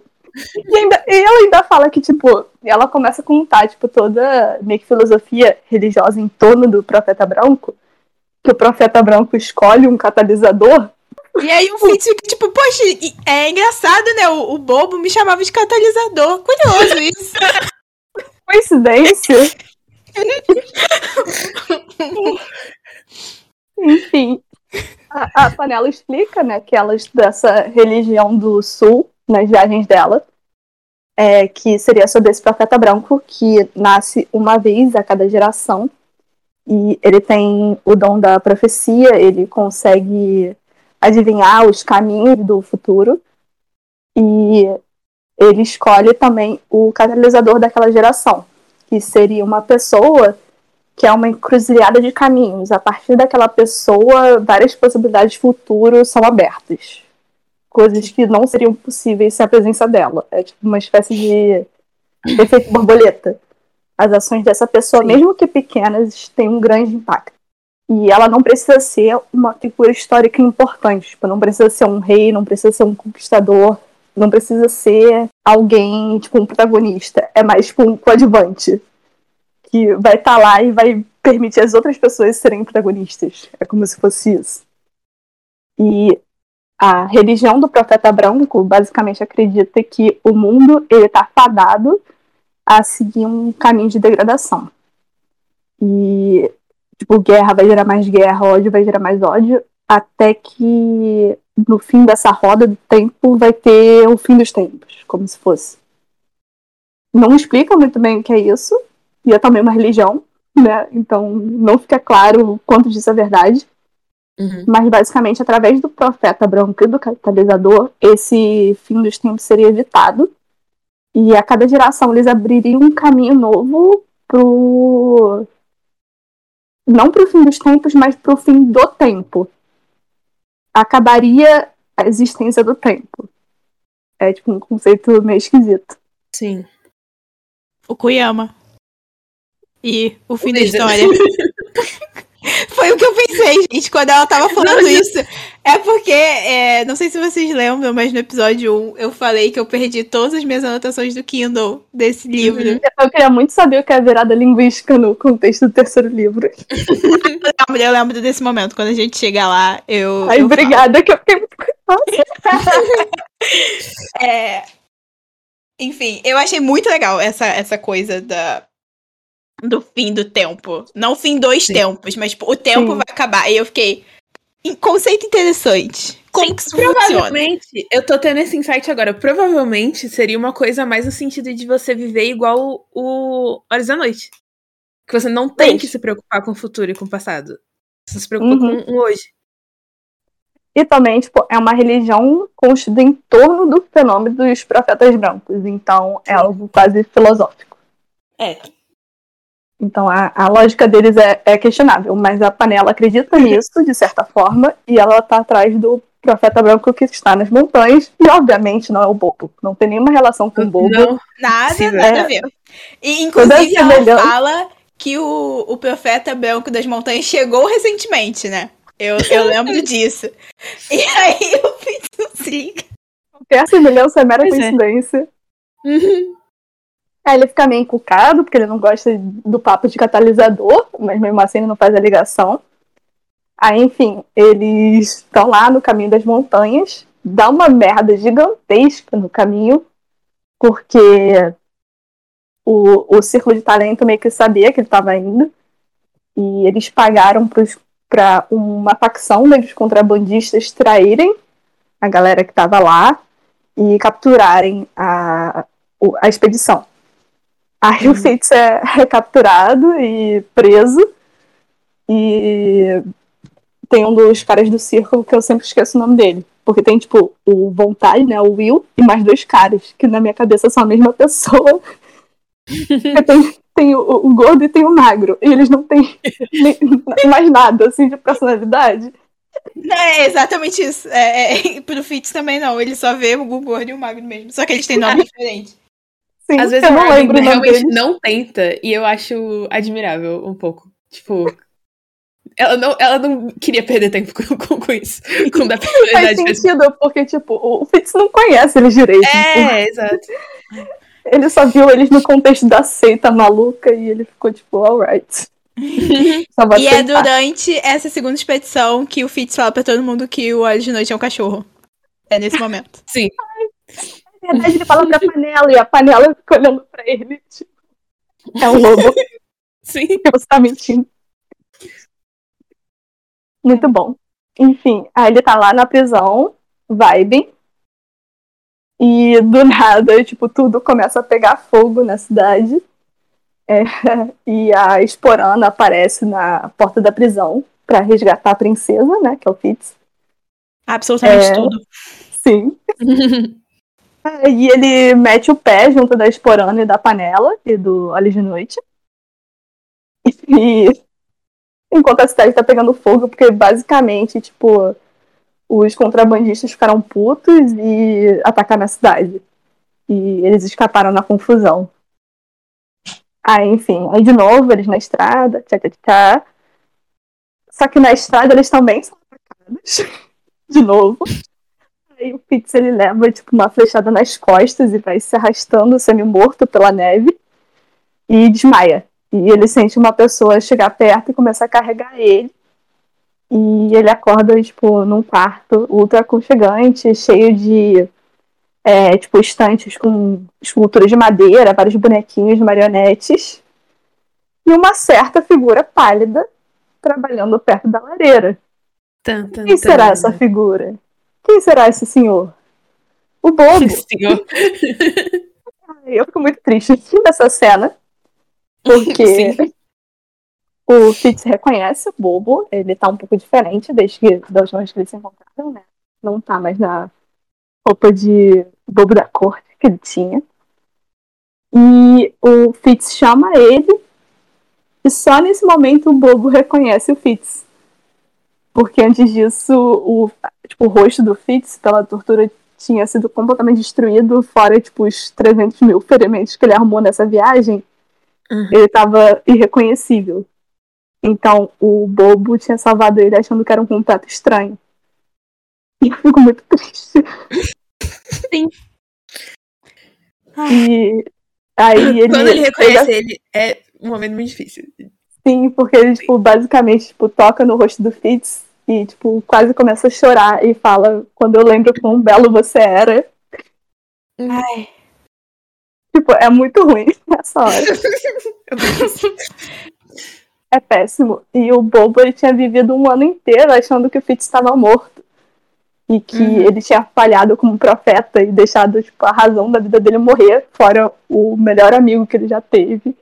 Uhum. E, e ele tinha falhado como pessoa e como profeta branco e que eram nada. E pra piorar, as pessoas estavam peregrinando pra ir conhecer ele. Aí o, o Fitz, nessa hora, ele conversa com o Bobo, né? E descobre que ele e a Ketriken conseguiram fugir. E a Ketriken também estava lá nas montanhas, só que quando ela fugiu, ela estava grávida né, do Veracidade. Só que a criança, né, o filho dela, nasceu natimorto. Então Hum. não tem mais um herdeiro farcia. Um herdeiro visionário. Esqueço do nome. Só que aí o bobo fica falando esquisito, porque o filho da Cassie quem morreu, mas eu ainda tô vendo um herdeiro visionário. Fitz, esquisito mesmo esse negócio aí, bobo. Não entendi. Não entendi. Também. Tem, não tem nenhuma mais criança, não tem, não tem nenhuma possibilidade de criança. Não tem nenhuma mulher grávida em- que a gente conhece, assim, que poderia É, e a talvez. gente, a gente esqueceu de falar que no caminho do- das montanhas o Fitz teve a visão do nascimento da filha dele. Ah, é né, verdade. que a filha dele já nasceu. E que. Qual é o nome dela em português, Luísa? Urtiga. Ortiga, Ó, sim. ai, que fofo. que é a Urtiga, o nome da filha dele. E que tá sendo criada pela Molly e pelo Bron. Escondidos num chalézinho e tal. E só quem sabe disso é o próprio Bronco e a Molly. O Bronco nem contou pro Breu que a Molly tava grávida. Então, só eles três. É, o Fitz e. Ah, o Fitz, o Bronco, a Molly e o Fitz, no momento de fraqueza, porque ele é estúpido, ele conta pra Esporana que ele tem uma filha esperando por ele. Isso é importante, Uhum. porque a Esporana, nesse meio tempo que o Fitz tá, é, tipo, acamado e se recuperando no quarto do bobo, ela dá imediatamente a língua nos dentes e conta pra Ketrikin que o Fitz tem uma filha. E quando o Fitz se recupera, imediatamente, tipo, brota o breu do chão, falando que, tipo, vai tomar a filha dele, basicamente, e transformar ela na herdeira dos visionários e fingir que, tipo, É ela é a filha da Catherine, né? Ketriken. É. Vai fingir que, tipo, ela realmente nasceu, vai fingir que o bebê natimorto nunca aconteceu e que ela é a filha legítima do Veracidade com a Ketriken. Isso. É isso. E aí o Fitz surta. Sim. Que- do direito dele, tá certo, realmente. Com razão. Como se ele já não tivesse motivo suficiente pra surtar até agora. Aí o bobo fica, tipo, super magoado que o Fitz não confiou nele. O Fitz fica surtando porque o Breu vai tirar mais uma geração de bastardos é, visionários pra servir a família. A Ketri quem fica falando que tipo, a criança dele vai ser o sacrifício e não me- melhorando a situação, porque o uso, porque o uso dessa palavra nessa situação não é muito boa. E é só, tipo, muito ruim essa parte. Sim. Isso é muito ruim mesmo. E a Cat, quem tá, tipo, ela mudou muito, né? Desde Sim. que o Fitz a viu pela última vez. Ela envelheceu muito pelo estresse, assim. Isso. Ela, ela é E mais é- aquela menina que ele conhecia. É, e é uma pessoa mais endurecida e eu acho que mais pessimista e ela tá muito arrasada pela morte do filho Uhum. e sentindo que ela falhou como sacrifício, né? E é. Que era o único, o único trabalho dela era garantir que os visionários tivessem um herdeiro. E na cabeça dela, tipo, o Veracidade já morreu, porque quando ela chegou nas montanhas, eles fizeram uma busca e encontraram rastros da expedição do Veracidade e é, vários corpos. Então ela imagina que ele não tenha resistido. É, o filho dela tá morto, a capital tá perdida, o majestoso tem a lealdade de todos os ducados, ele já tá coroado. Então tá tudo perdido, não tem esperança nenhuma. Então, na cabeça dela, ela só foi um grande fracasso. Ah, tadinha da minha filha. Sim, ela merece o mundo. E aí chega o Fitz falando que o Veracidade está vivo e que ele tá nas montanhas. É... Ah, e outra coisa, a gente esqueceu de falar de certas visões do Veracidade, né? Da, da cidade do Rio. Verdade. Importante. Ah, é. É verdade. Que no meio do caminho o Fitz teve várias vi- visões junto do Veracidade. Ele não tem certeza onde ele tá. Mas ele vê o Veracidade andando por uma cidade esquisita. E mesmo na, no limite da cidade passa um rio. Essa parte é muito esquisita. Passa um rio prateado.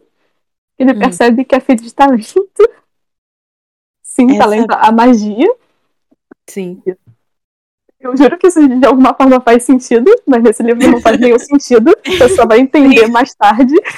Ansiosa para os futuros episódios, então, porque eu fiquei bem confusa nessa parte. Não, cara, tipo, relendo esse livro depois de reler a série inteira, acho que foi a primeira vez que eu realmente entendi alguma coisa que aconteceu nesse livro. Ele é muito confuso a primeira vez que você lê, você só aceita.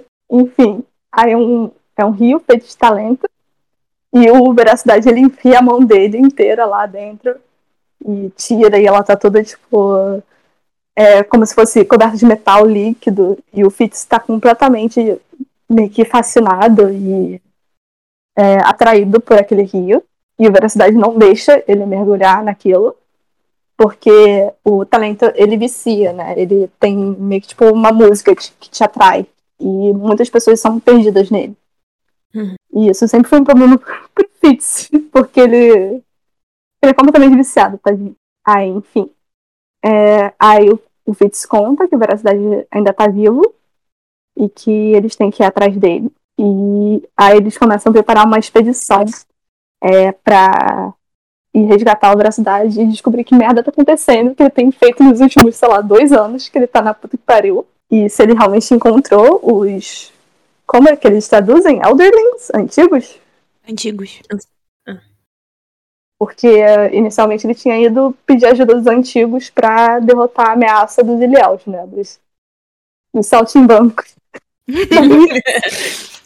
E aí teve. Eu não lembro do. Eu lembro do Rio, mas eu não lembro do sonho da cidade. Eu só lembro deles do Fitz na cidade. Não, é, é porque esse rio, tecnicamente, fica nessa cidade esquisita. Hum. Essas ruínas. Mas quando o Fitz mais tarde vai pra essa cidade, ele não encontra rio nenhum. E isso é uma É coisa que até hoje eu não entendi. Porque ela não explica. Enfim.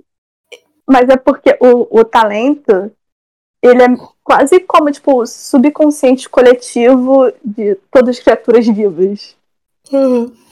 E é uma Eu rede entendo. de conexões, assim.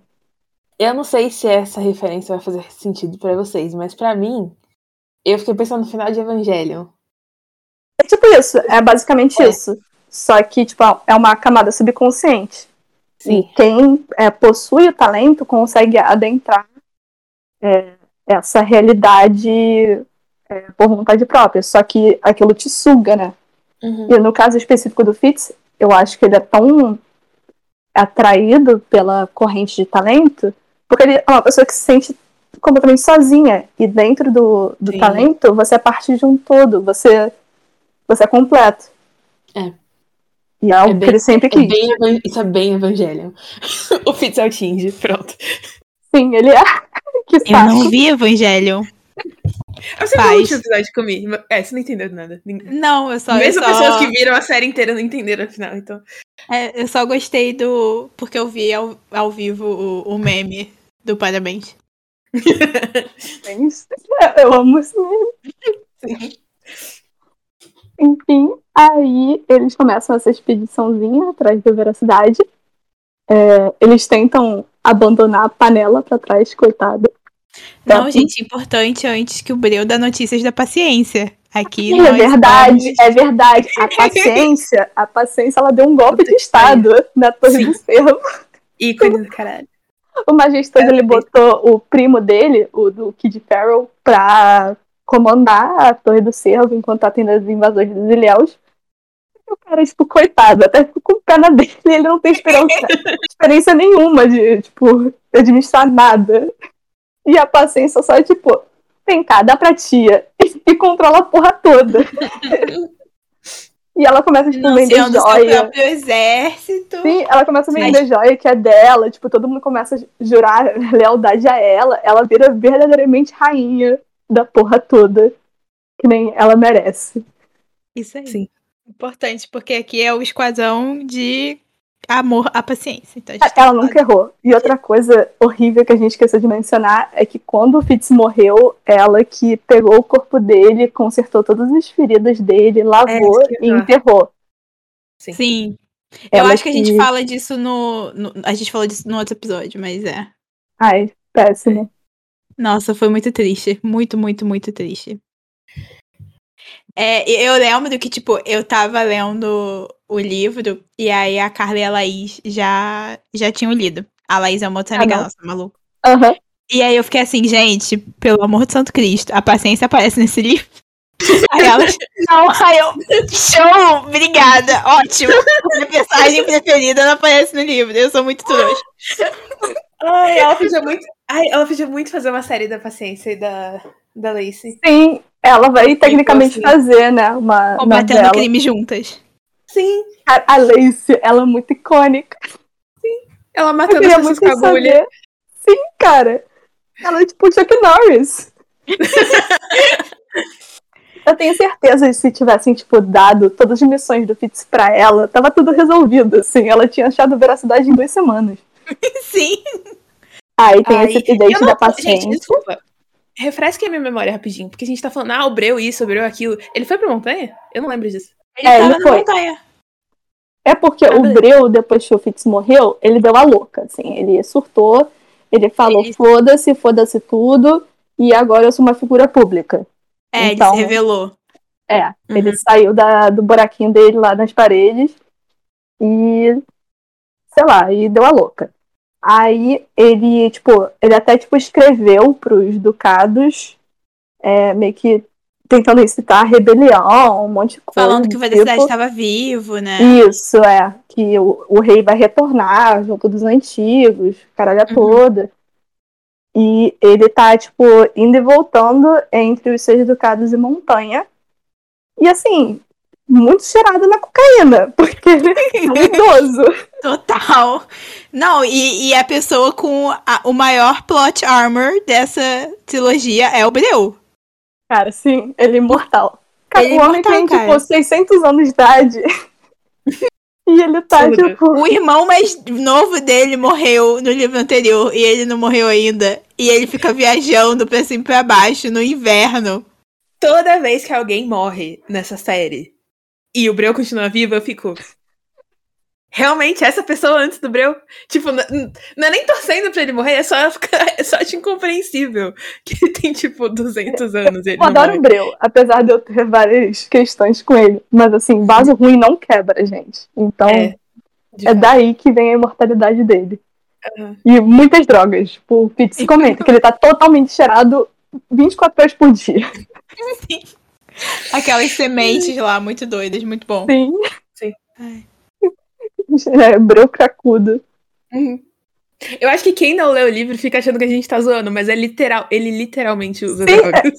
o Ele tempo canônico. todo. Ele dá pro Fitz drogas. Caralho.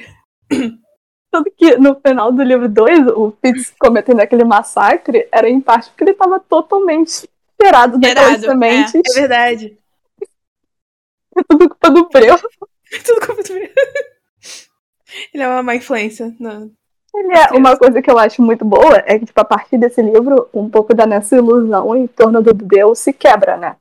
Porque quando o Fitz é criança, a gente tem muito é, essa visão do Breu imortal, Breu intocável, incapaz de errar, Breu Sim. ídolo, e assim, nesse livro ele só erra, basicamente. Ele só faz merda. Não pode errar um segundo da vida dele. Hum. Velho, sem nenhum direito. Te amo. Eu Por isso odeio a o gente tem que ter autorização de, agra- de agredir idoso. Eu, eu, tô, É. eu, eu tô no meio termo. Eu não amo ele, mas eu também não odeio. Eu, tipo, eu, eu sou afetada pelos sentimentos do Fitz em relação a ele. Sim. Eu, eu Mas tenho eu síndrome de Estocolmo e eu admito que eu tenho síndrome de Estocolmo. Justo. Hum. Tipo, eu Ele é- pessoalmente não gosto dele, mas se acontece alguma coisa com ele, eu fico triste porque o Fitz tá triste. É isso. É muito Ah, justo. Aí, aí tudo bem. Eu acho que eu ficaria nesse, nesse sentimento também. Ah, eu estou triste porque o Fitch está triste, porque, sei lá, aconteceu alguma coisa com o Breu, mas eu não gosto do Breu, não. Sim. questão do Breu, que assim, ele é muito manipulador, ele é muito egoísta, mas ele, do jeito dele, ele verdadeiramente ama o Fitz. Sim. E é uma das poucas pessoas que ele tem sentimentos tão intensos de. Que não estão relacionados à lealdade dele com a coroa. Sim, Que a única coisa que fez ele sair de- do semexílio que ele se impôs, né? Dessa vida nas sombras, foi a morte do Fitz. Que foi, tipo, a gota d'água. O irmão dele morreu, ele não fez nada. Uhum. Mas no momento que o Fitz morre, entre aspas, ele dá a louca e fala, chega. E sei lá, eu, eu fico meio tocada por isso, mas ele é horrível. Sim. Sim. ele Ele tá me manipulando. Eu acho que ele é uma das pessoas que respeita mais a autonomia do Fitz em alguns sentidos. Tipo, ele fica falando pro Fitz, tipo, ah, quando você for matar alguém, não se, não se pergunta se você quer matar a pessoa, só mata a pessoa. É. Mas eu acho que, tipo, ele é uma das primeiras pessoas a enxergar o Fitz como uma pessoa e não um, um peão. Ele sabe que o o Fitz tem um papel a cumprir e ele é um instrumento na mão dos visionários, mas ele também reconhece a pessoa que o Fitz é.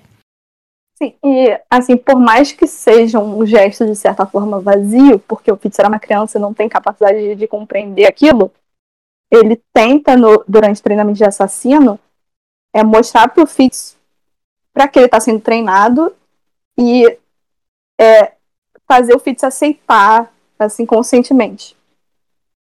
Tipo, ele Uhum. realmente pergunta pro Fitz se é aquilo que ele quer Sim. porque é algo que nunca foi oferecido pra ele. E eu sinto que tipo, ele vê muito dele criança no Fitz. E é por isso que ele tem esse esse apego muito grande. É, isso foi um, um argumento convincente. Eu acho que eu gosto um pouco mais do, agora. Mas é que são sentimentos conflitantes. Não dá pra. Não dá pra você só odiá-lo ou só gostar dele. É Sim, queria agredir um velho, queria agredir um velho. Mas, Queria muito agredir um velho, mas. mas eu gosto dele. Infelizmente, ele me eu, eu, eu tô puta com ele, aí ele chama o Fitz de my boy, aí eu imediatamente começo a chorar. Exatamente, exatamente isso. 90% do tempo eu quero que ele se exploda. Aí ele é fofo com o Fitz por dois segundos. E. e Imediatamente esquece É, tudo. sim, Nossa, é. como a barra é, é baixa, né, gente? A Pessoal, barra é muito baixa. como a E gente pior que, tipo, queria cuidar do Fitz. pior que a barra nem é tão baixa assim, porque tenha paciência. Sabe? A barra Ela tá literalmente- Ela é paciência. literalmente a única pessoa, porque assim, eu, eu por exemplo, o Fitz é muito apegado à veracidade, porque a veracidade foi bom com ele. Mas a veracidade, se você ler o livro, tipo, com atenção e pensar, ele não foi tão bom assim com o Fitz, ele só foi normal. Ai, meu Cara, eu acho total que o Veracidade não foi tão bom assim com o Fitz. E o Veracidade ativamente usou o Fitz. Sim, Sim. em vários Entendeu? momentos. Então, tipo, é por isso que eu sou muito mundinho paciência. Porque a paciência é aquilo que você falou, Malu. Ela gostava do Fitz pelo Fitz, ela não esperava nada em troca. Ela só queria cuidar do filho do marido dela. Sim, e o, o Veracidade ele foi uma figura muito ausente na vida do Fitz, enquanto o Fitz não tinha uso, né? Uhum. Ele só começou a se importar mais com o Fitz na época do. que ele tava na torre e o Fitz era uma forma dele conseguir, tipo, tudo bem que ele não faz isso de novo, mas ele suga a força do Fitz naquele momento, né? Pra derrotar os Ilhéus. É, o, o, o Veracidade, ele vê muito do cavalaria no Fitz, né? É meio. Ah, não vou fazer a comparação com a saga do Menino Bruxo, não. Porque a saga do Menino Bruxo não existe nesse podcast. Mas, Tô enfim. vendo, tipo, que daqui, sei lá, dois anos vocês vão fazer o episódio de Harry Potter. Eu Tô sentindo. Não, nunca vai Não acontecer. vou, não vou Então- fazer. Só se for mudando todos os nomes. E finge que é uma história que eu inventei. Paródia. É. Aquele que não deve ser nomeado. Sim. Mas. E aí eu acho que tem um pouco disso, né? Dele tá tentando preencher o vazio que o Cavalaria deixou com a figura do Fitz. Sim, com certeza. Porque assim, ele poderia muito bem, tipo, ter sido uma figura melhor pro Fitz e e não teria custado nada pra ele. Ele só decidiu não fazer durante muitos anos. Não, é porque o Veracidade ele tem a, a profundidade emocional de uma folha de papel, né? Sim, tadinho. A inteligência Tá no emocional sangue, tá de sangue. uma lesma, assim, na moral, porque. Meu Deus. Mas Todo homem visionário é assim, é incrível. Sim. Essa é a verdadeira, o verdadeiro traço hereditário, não é o talento. Exatamente.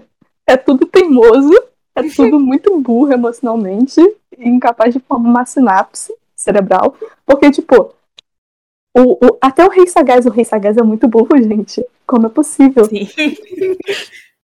Ele não faz juiz ao nome dele. Ele só fez merda a trilogia inteira e faleceu imediatamente. É. Enfim, E aí o bobo olha pra essa linhagem e fica assim, eles vão salvar o mundo. Eu preciso preservar essa galera o máximo. Exatamente. Ai, meu Deus. o mundo tá fudido. Sim. Mas então, depois desse desvio muito grande, eles. Eu nem lembro. É, Catherine e Fitz, Esporana vão em direção de veracidade, tentando deixar Panela para trás. E o Bobo. O Bobo tá junto também. Esse Bobo. Botar junto. Só que eles não conseguem deixar a panela pra trás. Sim, porque a A velha é muito braba. A velha é muito braba. Uma idosa que não deve ser agredida. Sim, ela é uma idosa com direitos. Ela roubou todos os direitos do Bril. E. Aí é, começa a jornada deles. Eles começam a andar por uma estrada bem esquisita. Que eu também não sei como explicar essa estrada. Um pouco antes disso, só uma coisa que é importante, eu acho que um pouco antes disso, o Fitz começa a perceber que a Catrick, ela consegue meio que se comunicar com olhos de noite, tipo, Hum, Uhum. É verdade. que ele fica, será que ela tem a manha? Será o que que tá acontecendo? E ela parece que não percebe o que ela tá fazendo. É. Ele já tinha percebido, acho que no segundo livro, que quando ela medita, ela meio que tá fazendo um chamado usando a manha dela, de um jeito Uhum. inconsciente. Sim. Mas sem alcançar nada, porque é como se o, o talento dela de manha não fosse tão forte assim pra ela conseguir fazer essa ligação subconscientemente, que nem o, o, o Fitz Uhum. fez quando era criança. Sim. Aí, quando eles estão viajando, ele percebe que ela tá formando uma ligação forte com o olho de noite. E que ela parece, tipo, prever certos pensamentos dele sem perceber. Quase Uhum. como um sexto sentido. E aí eles ficam muito amigos, basicamente, eu acho fofo. A amizade dos dois. E eu acho muito engraçado, eu não sei como traduziram isso no português, né? Uhum. Mas o Olho de Noite, ele tem um, um próprio dicionário para as pessoas da expedição. Sim. Hum. Que é, é a, a cadela uivante, que é a esporana. a cadela velha, que é a panela. E a alta cadela, que é a Catricum. Eu acho perfeito. Em E inglês o bobo é o sem cheiro, né? Sim, ou irmãozinho, ele também chama. Sim. E eu acho muito engraçado porque em inglês é bitch, então eu sempre Sim. É muito bom. The Howling Bitch, a explorando em inglês, eu, eu não consigo. Combina. Eu sempre.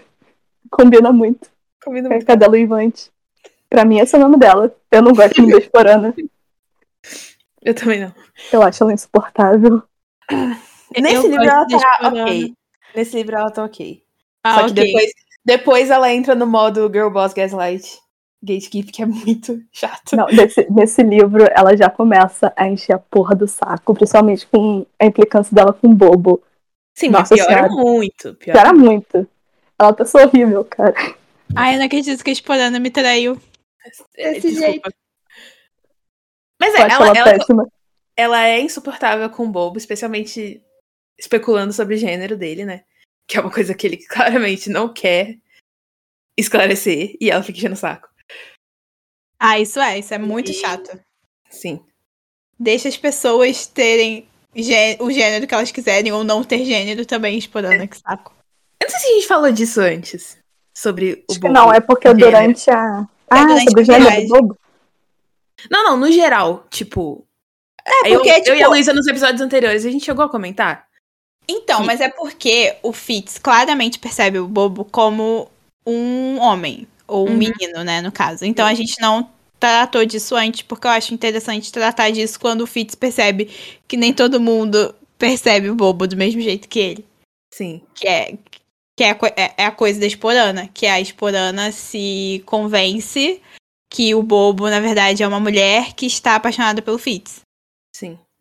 Ela está Metade certa em desse- metade dessas coisas. Em 50% ela, ela acertou. Mas essa coisa é verdade. Não, mas é porque desde o início o bobo é descrito como meio que sendo impossível identificar de cara. Apesar do Fitz assumir que ele é um homem, é meio que impossível identificar de cara qual é o gênero dele. Sim, eu, o Fitz, ele comenta naqueles. Qual o nome disso em literatura? Não sei, naqueles trechinhos antes de começar o capítulo? Prelúdio? Eu não sei. Pode ser, não sei se tem um termo técnico pra isso. Enfim, naqueles trechinhos antes de começar o capítulo, que ele, criança e muito mais cara de pau do que ele é hoje, ele chegou a perguntar pro bobo o que ele tinha nas calças. e o bobo deu um fora nele falando que era da conta dele de- e apenas dele. Aí ele ficou tipo, ok. Sim. Sim. Ah, é muito fofo pensar neles crianças, porque é tipo, calça. Aí ele, tipo, só aceitou, mas ele, tipo, enxerga o bobo como uma figura. Sim, ele Stein. Mas ele pensa no bobo como uma figura Mas a masculina. gente se desviou muito. Tem estrada. Ai, Estrada tem e a estrada. estrada é feita de e- talento. Também. Tudo é E aí foi o momento que eu pensei, na verdade, a linguística, porque o, o Fitz, ele tem essa relação super cagada com o talento, né? Porque traumatizaram muito ele usando o talento enquanto ele aprendia o talento, então ele nunca desenvolveu completamente as capacidades de talento dele. Uhum. É porque o Veracidade ficava falando, tipo, feche sua mente pro talento, pra eles não conseguirem te encontrar, que não sei o que, que não sei o que. Então ele tem essa. Essa relação super complicada com o talento. E aí ele está. Eles estão andando numa estrada feita de talento. Ah, Luísa, como, como assim uma estrada feita de talento? Não sei também. De repente as meninas entenderam melhor que eu, mas a estrada é Não. uma representação física do talento. Então o Fitz fica completamente cucu das ideias. Maluquinho. Daí ele fica tendo umas, umas viagens assim completamente metafísicas e filosóficas na cabeça dele sobre talento e sobre como as pessoas se comunicam, porque no talento você não precisa de palavras, então você consegue é, se comunicar de uma forma completa e perfeita, porque você consegue tipo transmitir o que tá na sua mente para outra pessoa. E a linguagem é limitante, porque você tem que traduzir o que você tá pensando, pensando em palavras e palavras não têm é, não estão conectadas necessariamente perfeitamente com a realidade. E Sim. foi muito legal essa viagem, adorei. pós-estruturalista. Tem uma hora que ele meio que, tipo, na, na viagem interna que ele tá tendo, ele meio que desaprende a falar, ele tenta falar e não consegue, não tem negócio assim. Nesse momento que, que ele tem esse, esse surto, porque ele, tipo, tipo, ele fica tipo, por que falar se eu posso só usar o talento? Porque. E aí, tipo, nem todo mundo consegue usar o talento, Fitz, nem quando todo mundo vai conseguir te entender. É. Aí Isso. a galera que tá viajando com ele percebe que ele tá claramente something's going on, algo tá acontecendo, a cabeça dele não tá bem tá completamente fora de si. E a panela, especificamente, ela sussurra que a, que a estrada é esculpida por talento. Uhum. E isso já começa a uma das várias pistas daqui para frente que a panela tá escondendo alguma coisa. Porque Sim. ela parece ter um entendimento da estrada e também do caminho que eles estão fazendo. Aí ela fala que tem que afastar o Fitz da estrada, principalmente quando eles dormem, e também tentar manter ele distraído enquanto eles estão viajando. Porque a estrada está quase que hipnotizando ele. É, vocês acham que vale a pena falar da música dos seis eruditos que foram a Jump? Ai, eu não lembro, então isso. então fala. é, então, tipo, tem uma cantiga de Ninar para crianças que fala de seis sábios que foram a Jump. E é, tipo, implica que eles viajaram pela mesma estrada que o Fitz está viajando. Uhum. E a panela até uma hora fala dessa música. E ela começa, eu separei aqui. Seis eruditos a Jump vieram, subiram um monte e nunca desceram. A pele perderam e a carne acharam. Em asas de pedra, para longe voaram. Uhum. Uhum. Aí, cada verso, tipo, vai diminuindo o número de eruditos, né? E alguns deles tipo, se perdem pela estrada e é, abandonaram para sempre a tarefa deles. Outros tipo, morreram no caminho. E no final, tipo, é, fala que não tem eruditos que vão a jump, porque é o contrário da sensatez e coragem, tipo, ir pra, pra lá, porque você vai enfrentar a cova, basicamente. O que não é um bom sinal pra viagem que eles estão fazendo. Pois é. E aí, essa versão que a que a panela canta é uma versão que ninguém conhecia, né? Sim. É, aí o bobo fala, cara, mais. esquisito isso. Aí é. tipo, também fala, tipo, eu sou uma menestrel. Eu beijei seis de casa inteira do começo essa versão. Aí todo mundo fica. Panela? O que, que você tá escondendo? E aí o bobo até fala, cara, a panela gosta de você, vê se você consegue descobrir o que, é que ela tá escondendo. E aí o, o Fitz, que é um bom garoto, e. É, e todo o, idoso gosta dele. O sucesso, isso que eu falo, o sucesso dos idosos vai tentar fazer a panela contar o que ela sabe. E aí a panela percebe que o Fitz tá sendo, tipo, muito afetado pela estrada e começa a, a fazer joguinhos mentais com ele para ocupar o pensamento dele e, não, e, e, tipo, deixar o pensamento dele dentro da cabeça dele. Porque senão, como a estrada de talento, tipo, a mente dele ia se deixar levar e fazer as conexões doidas aí que o talento faz. E eu acho muito fofinho. É. Sim, ela, ela ensina tipo uma versão de xadrez pra ele, tipo um jogo de tabuleiro, que ele, eles ficam jogando. Ah, na verdade. Eu acho. É verdade.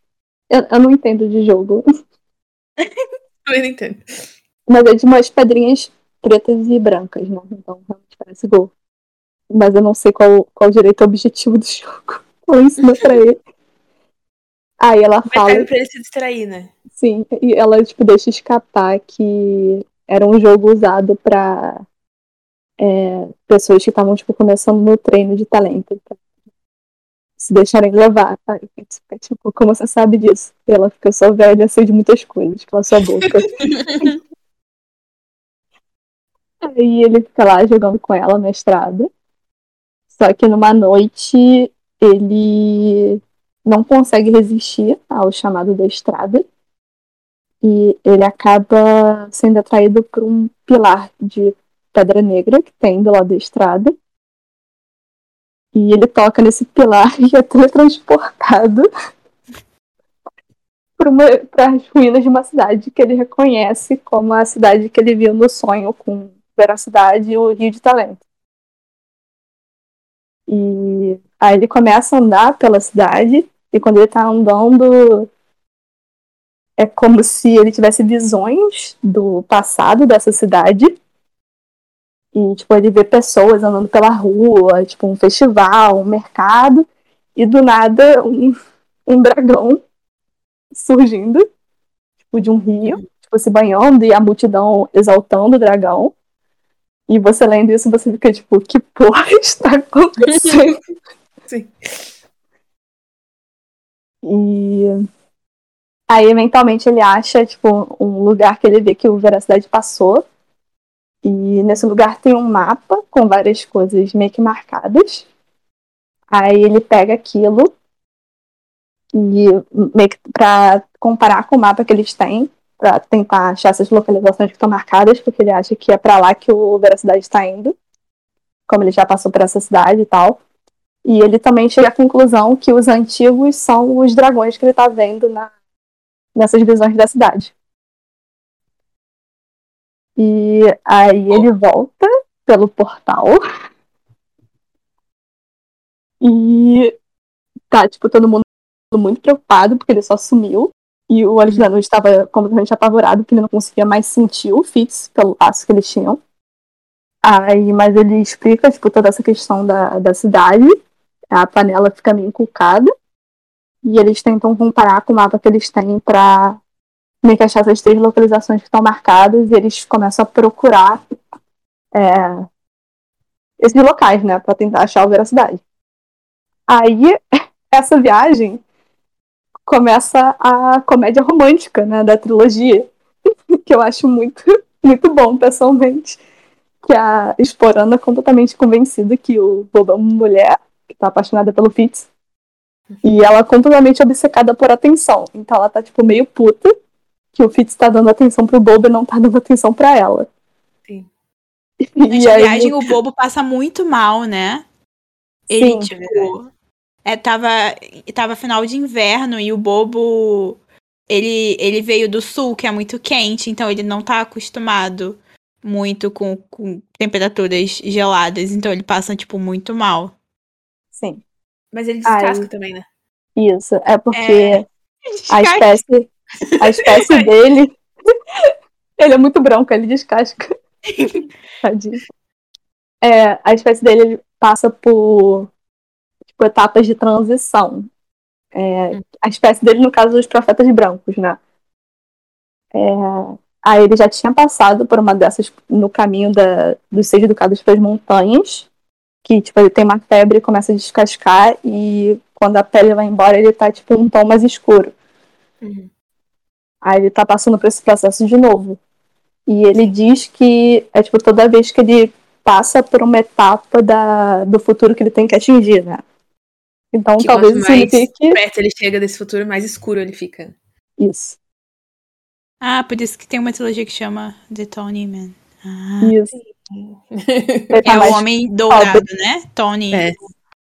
É. Aí, tipo, no final, no meio pro final, ele já tá mais, tipo, douradinho, assim. Um dourado bem claro. Uhum. Enfim, aí ele tem, tipo, todo, todo um triângulo, entre muitas aspas, romântico entre ele, Bobo e a Esporana. Que, tipo, ele sai pra brincar, tipo, com Bobo, assim, tipo, eles vão pescar. Aí eles acabam, tipo, brincando na água, se molhando inteiros. Aí voltam os dois, tipo, todos encharcados. A Esporana, e, tipo, rindo. E, tipo, meio abraçados, a Esporana fica olhando puta. Aí a Ketrikin tenta fazer, tipo, um- uma intervenção. É muito engraçado essa É cena. muito bom. A, a Catherine tendo que ser professora de escolinha, tipo. Olha Sim. só, você tá chateando a coleguinha. Será que você poderia não? E eu fiquei, não acredito que isso tá acontecendo. E ela, tipo, tá sofrendo muito no processo que ela vê que, tipo, o Fitz não percebe, porque ele é só muito burro. Aí ele fica, tipo, não, ela, ela que me odeia. E, tipo, porque depois que ela descobriu, né, que ele tem a mãe, ela realmente se afastou dele. Sim. Aí ele acha que, tipo, ela tem nojo do- da relação dele com Olhos da Noite. Ela é racista. Basicamente. Ela é homofóbica Sim, Também. e transfóbica. Eu não gosto da Esporana, gente. É todas essas coisas, assim, se você for parar pra pensar. Sim. Perdão, Luísa, a gente tá destruindo a Gente, Esporana tudo aqui. bem. É, realmente, agora que você está falando, eu tô percebendo que ela não é uma pessoa tão legal assim, não. Ela é péssima. Aí, Uma coisa A que me irrita muito é que, tipo, ela é uma dessas pessoas que só só tá perto do Fitz pelo que ela pode conseguir dele, né? Porque ela não Sim. se importa de verdade com ele, ela só se importa com a história que ela consegue contar em cima do que ele fizer. Porque essa, esse é o objetivo final dela, né? Escrever a música da vida dele. Só que, tipo, É. ela tá cagando com o que vai acontecer com ele. Se ele morrer, ótimo, a história fica trágica e fica mais interessante. Tipo, eu entendi diferente. Eu entendi que ela se aproximou dele por isso, mas que no final das contas ela realmente gostou do Fitz como pessoa. Ela. Sim. Só que, tipo, só das intenções dela serem essas e ela, tipo, não larga o osso em relação a isso, eu já fico com o pé atrás, sabe? Tipo, Uhum. ela pode até gostar do Fitz, mas ainda eu ainda sinto que o objetivo último dela é a música, independentemente do que disso fazer bem ou mal pra ele. Justo. Uhum. É, e ela odeia que, assim, tipo, tudo não gira em torno dela. Então, independente Isso foi, de. isso foi bem irritante mesmo. É, independente se, tipo, tá acontecendo ou não um romance entre Fitz e Bobo, só dele, tipo, interagir com o Bobo e dar atenção pro Bobo, ela fica, tipo, completamente revoltada. Sim. Nossa, que absurdo, você tem um amigo e você interage com ele. Tem um amigo que você conhece há anos. É. Muito melhor que. Tipo, muito, completamente muito mais que a gente se conhece. Tirando a, a camada romântica que a gente consegue enxergar e a Robin é cega e não vê. Só, tipo, eles são amigos, cara. É óbvio que eles vão ficar, passar tempo juntos. Por que, que ela fica tão surtada? Sim. Isso Ela- chega na, na cena mais engraçada do livro inteiro, que, tipo. o, o Fitz tenta conversar com o Bobo sobre essa questão, que a Esporana tá puta com os dois. Uhum. E aí o, o Fitz tenta explicar, não, porque ela acha que você é uma mulher e tá apaixonada por mim. aí ele assim, sim, eu te amo. Aí, não, mas de outro jeito, né? Que nem um homem ama mulher. Aí, como um homem ama mulher? Me, me esclareça, Fitz. Essa cena é tudo. E o Fitz, tipo, dá um nó na cabeça dele. Aí ele fica, tipo, balanceando. Aí ele fala, tipo, ah, pra, pra dormir, pra. Aí, ah, você é uma mulher dormindo com ela. Ele- Aí o Fitz fica meio na defensiva. Não, não, não, você sabe o que eu quis dizer. Aí o Bobo fala, tipo, que nunca entendeu a obsessão que a cultura dele tem com sexo e gênero, que no fim das contas é mera tubulação, que eles chamam. E o Fitz começa a ficar puto, né? Porque ele nunca pensou fora do. Tadinho, nunca pensou fora do binário. Aí ele começa a ter uma crise existencial ali. Aí ele. Aí ele fala que, tipo, claro que é mais que isso. Aí o bobo, né? Como não vai deixar passar, ele pergunta se o Fitz ama Molly é pelo que ela tem, tipo, nas saias dela. Aí ele fica tipo, claro que não, eu amo ela e tudo que é parte dela. Aí o bobo, pronto, eu amo você e tudo que é parte de você.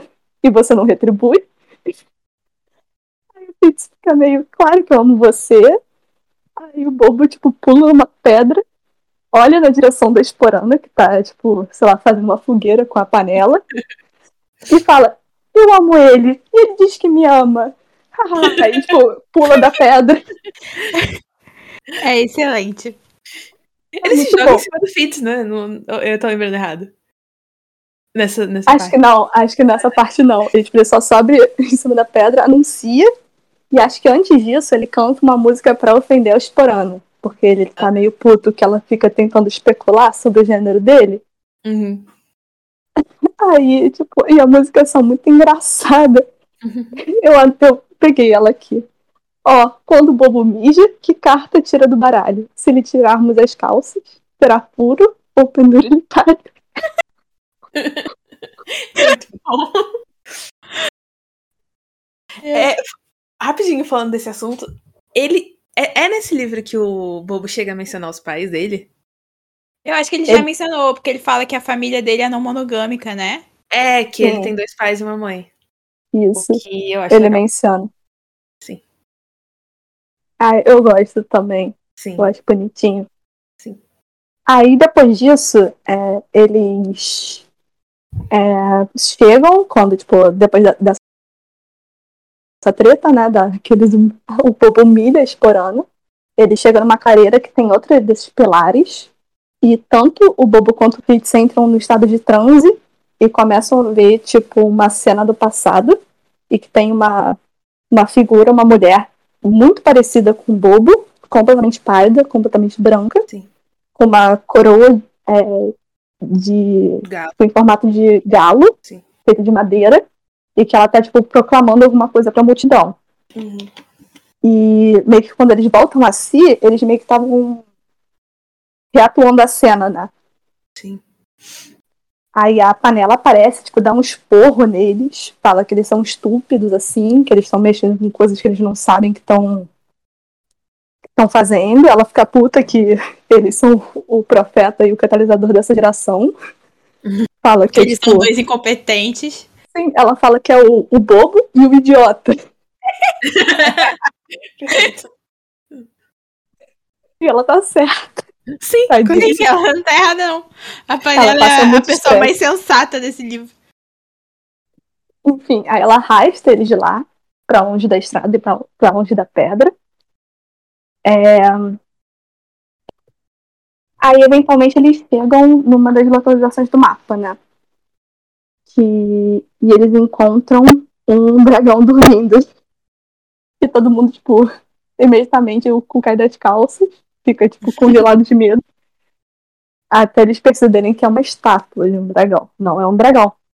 Só que o Fitz e o Olhos da Noite, eles continuam com o cu da mão. Porque, tipo, por mais que tipo, o pessoal esteja tocando, tipo, dando soquinho, mostrando que é uma estátua, a mãe dele está mostrando que aquela porra tá viva. Uhum. Então eles não querem se aproximar muito, mas a princípio parece que pelo menos está adormecido. Nesse inteirinho, tipo, o Bobo fica muito doente e tal. Cara, eu tô tentando lembrar, porque. Ah, é. O, o círculo do, do Majestoso tem uma hora que eles tentam atacar o Fitz e o Bobo. Só que por alguma razão, que eles não entendem, é, ele já tá um bobo achando que é o Fitz, mentalmente. E eles começam, tipo, meio que, tipo, saquear o cérebro do bobo em busca do Fitz. E quando eles percebem que não é o Fitz, eles ficam muito putos. E o Veracidade meio que aparece e espanta ele. Só que ele usa, tipo, o último da força dele para fazer isso. Então a ligação que o Fitz e o Veracidade têm é rompida. E eu acho muito engraçado que, tipo, Veracidade estava vendo a comédia romântica o tempo inteiro, mas sempre estava lá assistindo. Desesperado por entretenimento. Sim. A cabeça do Fitz é a Netflix dele. Sim, uhum. a novela. Sim. Novela das oito. Muito bom. Mas Aí isso não eu... fica sendo um problema por muito tempo, porque eles acham veracidade, né? Sim. É, depois de eles acharem os dragões, um pouco tempo depois eles acham veracidade. É, uhum. porque a veracidade está no, no terceiro ponto do, do mapa. Aí o bobo, depois desse negócio, ele fica, tipo, muito doente, muito acamado. E nesse inteirinho ele tem uma conversa com o bobo, o Fitz, que ele. Que o bobo fica perguntando, tipo, da Molly. E é meio esquisito. Ele fica falando, tipo, meio que nada com nada. Como se ele estivesse meio febril ainda. Uhum. Mas ele fala que, tipo, quer encontrar Molly depois daquilo, e, tipo, se o Fitz precisar, tipo, se ele sabe onde tá Molly. E o Fitz acaba contando pra, tipo, quando tudo acabar, o bobo ir atrás dela e, e se o Fitz morrer e tal, e pra ficar tudo bem. Só que depois o bobo acorda e não se lembra nada da conversa, e você fica, tipo, tá, normal. Não, eu fiquei, fudeu. Eu fiquei, é. fudeu, fudeu, fudeu. Não, e, tipo, na conversa, tipo, é, o Fitz pergunta assim, tipo, ah, é, mas o que você previu sobre o futuro? Aí o, o cara fica tipo, o quê? Previu? O bobo, né? Tipo, como assim? Uhum. Aí, ah, você não é o profeta? Aí ele fica tipo, é, sou, sou eu, bobo, profeta. É tipo, é muito na cara. Sim. que claramente está sendo controlado. Mas enfim. É, aí, basicamente, o que aconteceu foi que naquele momento que tipo, teve a encenação é, do passado entre Fitz e o Fu, eles. O Fu não, o Bobo. Eles formaram um vínculo de talento fraco, mas, tipo, existe. Eles têm, tipo, um laço ali. E o, o círculo do, do Majestoso, eles conseguiram encontrar o Bobo achando que era o Fitz e controlar ele. Então eles estavam usando o talento que tinha no Bobo para espionar o Fitz e conseguir a localização da, da Molly e do bebê. Então agora o Majestoso sabe onde está a criança, que é tipo, a única ameaça para a existência dele no trono como rei. KKK. KKK. E aí, normalmente o Fitz surta. É.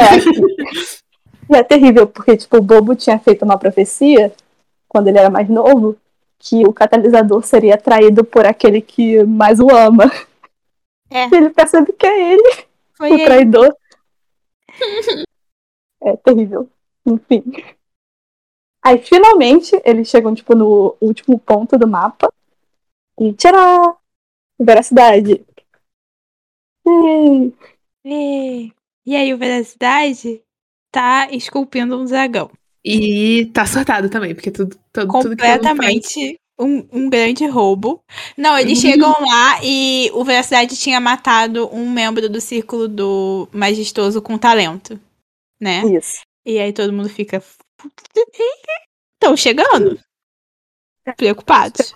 O cadáver do cara perto de um dos pilares de teletransporte lá. Uhum. Eles descobriram, né, que dá pra viajar. Eu acho que o Fitz sonha com eles indo na cidade e tal. Uhum.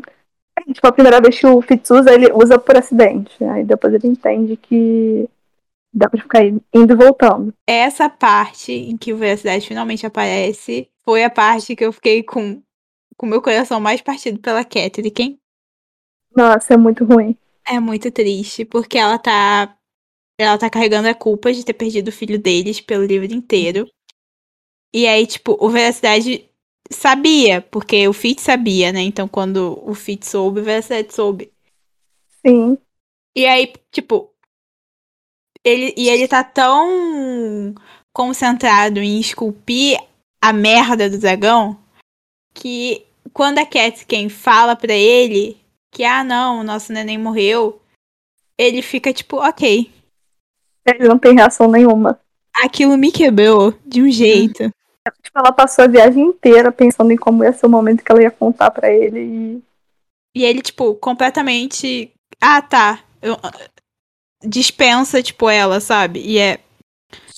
Muito triste. Como tudo nesse livro. Esse é. Assim, a gente vai ter que explicar é, o que significa esculpir o dragão, né? Porque vamos É, lá. tipo, ele, ele literalmente está esculpindo. É um. É esculpindo mesmo, né? Tipo, se eu entendi tipo, corretamente. É uma isso. pedra e ele está esculpindo uma, um dragão. Isso, tipo, as outras estátuas que eles encontraram seriam o trabalho completo do que ele tá fazendo agora. Isso. E você esculpe o dragão usando talento e dando pra, pra pedra né, su- suas emoções e suas memórias. E quando eles chegam, o dragão tá, tipo, em maior parte já completo. Então, o, o Veracidade, ele deu, tipo, quase todas as memórias dele, quase todos os sentimentos dele pra pedra. Então, quando eles chegam lá, é um Veracidade completamente apático a tudo. Ele já ele já tá, tipo, mais forjado do que humano. Porque é, é a mesma coisa, tipo, a, a conexão emocional dele com o mundo tá quase totalmente cortada. Então, o que ele sente é a sombra de um luto pela criança. Sim. E um luto Ai, que, é muito tipo, ele já sentiu, tipo, meses atrás, então... E E ele ele já já, jogou tudo pro dragão É. também. sim, Então, É, ele fala, tá. né, que ele deu a, a- as memórias do filho pro dragão. Ai, é muito. Ai, Robin, por É, quê? sim. Porque pra você acordar o dragão, você tem que basicamente dar tudo pra ele e ser absorvido. Só que tem chances do veracidade dar tudo e mesmo assim não funcionar. e não ser o bastante para o dragão acordar. Inclusive, eles acharam alguns dragões inacabados. Uhum. Porque é um dragão muito grande, né? E também é, é muito grande. E a panela, quando ela vê a situação do, do Veracidade, ela fica preocupada que ela fala que não seria um trabalho para uma pessoa fazer sozinha. Que É, seria um é trabalho de um círculo, né? Esculpir o dragão é um trabalho um de um círculo. círculo inteiro de talento. É, que seria tipo uma. É coisa tipo uma equipe, né? De pessoas com talento que são ligadas entre si e sobem, fazem esse caminho adiante, né? Pra esculpir o dragão, que seria a música dos seis eruditos que vão adiante. Uhum. E por isso fala a pele perderam, a carne acharam e asas de pedra para longe voaram. Seriam eles esculpindo o dragão, sendo absorvidos por ele e voando para longe. Só que na música também fala é, de, tipo, eruditos que foram e não conseguiram terminar o dragão. E ficam, tipo, pra sempre lá presos. É, Veracidade esculpindo dragão. Sim. Panela com medo de que não vai dar certo, porque deveria ser uma- um trabalho em equipe. Isso. Então ela resolve ajudar. Ajudar. Aí, nessa hora, revela o passado backstory. da. Sim, É. o backstory da panela. Que ela, há 200 anos atrás, ou seja, tipo, ela é velha pra um caralho. Tipo, uns 200 ou 300 anos atrás, ela servia uma das rainhas visionárias como parte de um dos círculos de talento. Só que ela foi exilada para sempre dos Seis Ducados por assassinar uma das parceiras de talento do círculo, que também era irmã gêmea dela, por ciúmes. E um dos nervoso. Só que foi acidente, porque a irmã dela sempre foi muito mais forte que ela. E na raiva, é, ela avançou pra cima dela mentalmente e, tipo, não mediu forças. E quando ela viu, já tava feito. Aí a. Meio que o círculo dela selou ela pra sempre do talento. Tipo, ela tá presa dentro da própria cabeça pra sempre. Ela não consegue é, estender pra fora, até por isso a, a estrada não a afetava por causa disso. É, e ela ficou em exílio durante tipo, 200, 300 anos. E os usuários de talento de antigamente, né, que tinham muito mais conhecimento sobre a magia, é, era conhecido que eles tinham vidas muito longas. E ela é um exemplo disso. É, aí eles meio que fazem um negócio que ela e o Fitz, eles tentam formar uma ligação pro Fitz é, destrancar a mente dela pra ela conseguir usar talento e ajudar a veracidade. E nisso, tipo, ele vê o passado dela e, na verdade, o que tá trancando ela é, são os próprios sentimentos de culpa que ela sente por ter matado a irmã. Que ela nunca conseguiu se perdoar. E só no momento que, tipo, ela se perdoa que ela consegue voltar a usar o talento. Que ele fala que, tipo, a, a irmã dela, tipo, não teria culpado ela, tipo, da forma que ela se culpa até hoje. E não teria é, querido ver ela dessa forma. E, tipo, outra, outra coisa que dá culpa nela é porque, tipo, depois que ela matou a irmã e o círculo selou ela e exilou pra sempre, é, o círculo tentou ir a Jump, só que eles estavam muito, tipo, fraturados, né, pela perda traumática que eles tiveram. Porque, tipo, quando alguém do círculo morre, você sente a pessoa morrer. É como se você tivesse morrido. E eles nunca chegaram a esculpir o dragão. Tipo, eles morreram no caminho da, da estrada. Então, tipo, é bem pesado. E ela tava escondendo o passado dela por vergonha mesmo. Ela não queria contar. Aí o Fitz consegue desbloquear a mente dela. E nisso ela também, de certa forma, tem acesso às memórias do Fitz. e ela faz meio que um call-out pra ele. Que ele realmente, tipo, ele se lembra da mãe dele. Tipo, ele. Sempre no livro ele fica falando que as memórias dele começam a partir dos seis anos de idade. É mentira, ele só bloqueou. E ela fala pra ele que a mãe dele era das montanhas e que, tipo, amava ele, não queria ter se separado dele.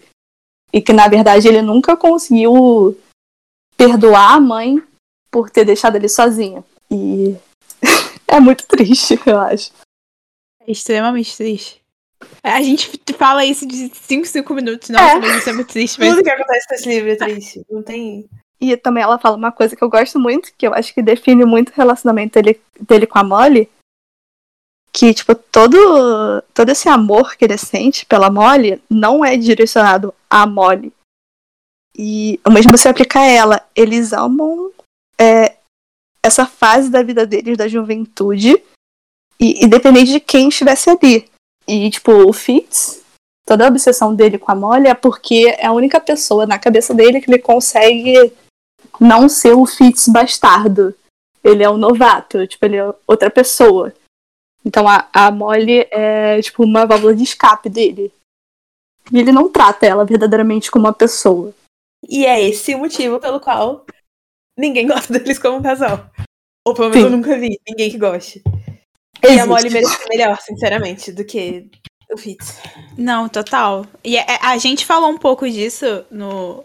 É, mas como o, o Fitz realmente ele, ele não trata a Molly como uma pessoa. Ele trata ela como uma ideia perfeita que, enfim, não, não é real. Porque. Uma fuga do, da realidade que ele não quer estar.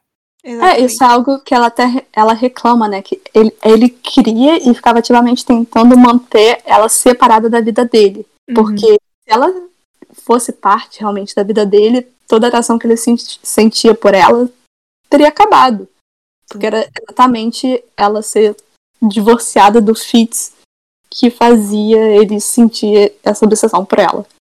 É que ele fala que, tipo, ela era uma, a, a parte boa, né? Da, da vida dele. Mas ela era a parte boa da vida dele justamente porque ela não era parte da vida dele. E ela realmente não conhecia ele, ela não sabe nada sobre ele. E Sim. tudo que ela sabe, tipo, ela descobriu acidentalmente, porque ele não contou. Ai, como eu fico raiva dele por causa disso.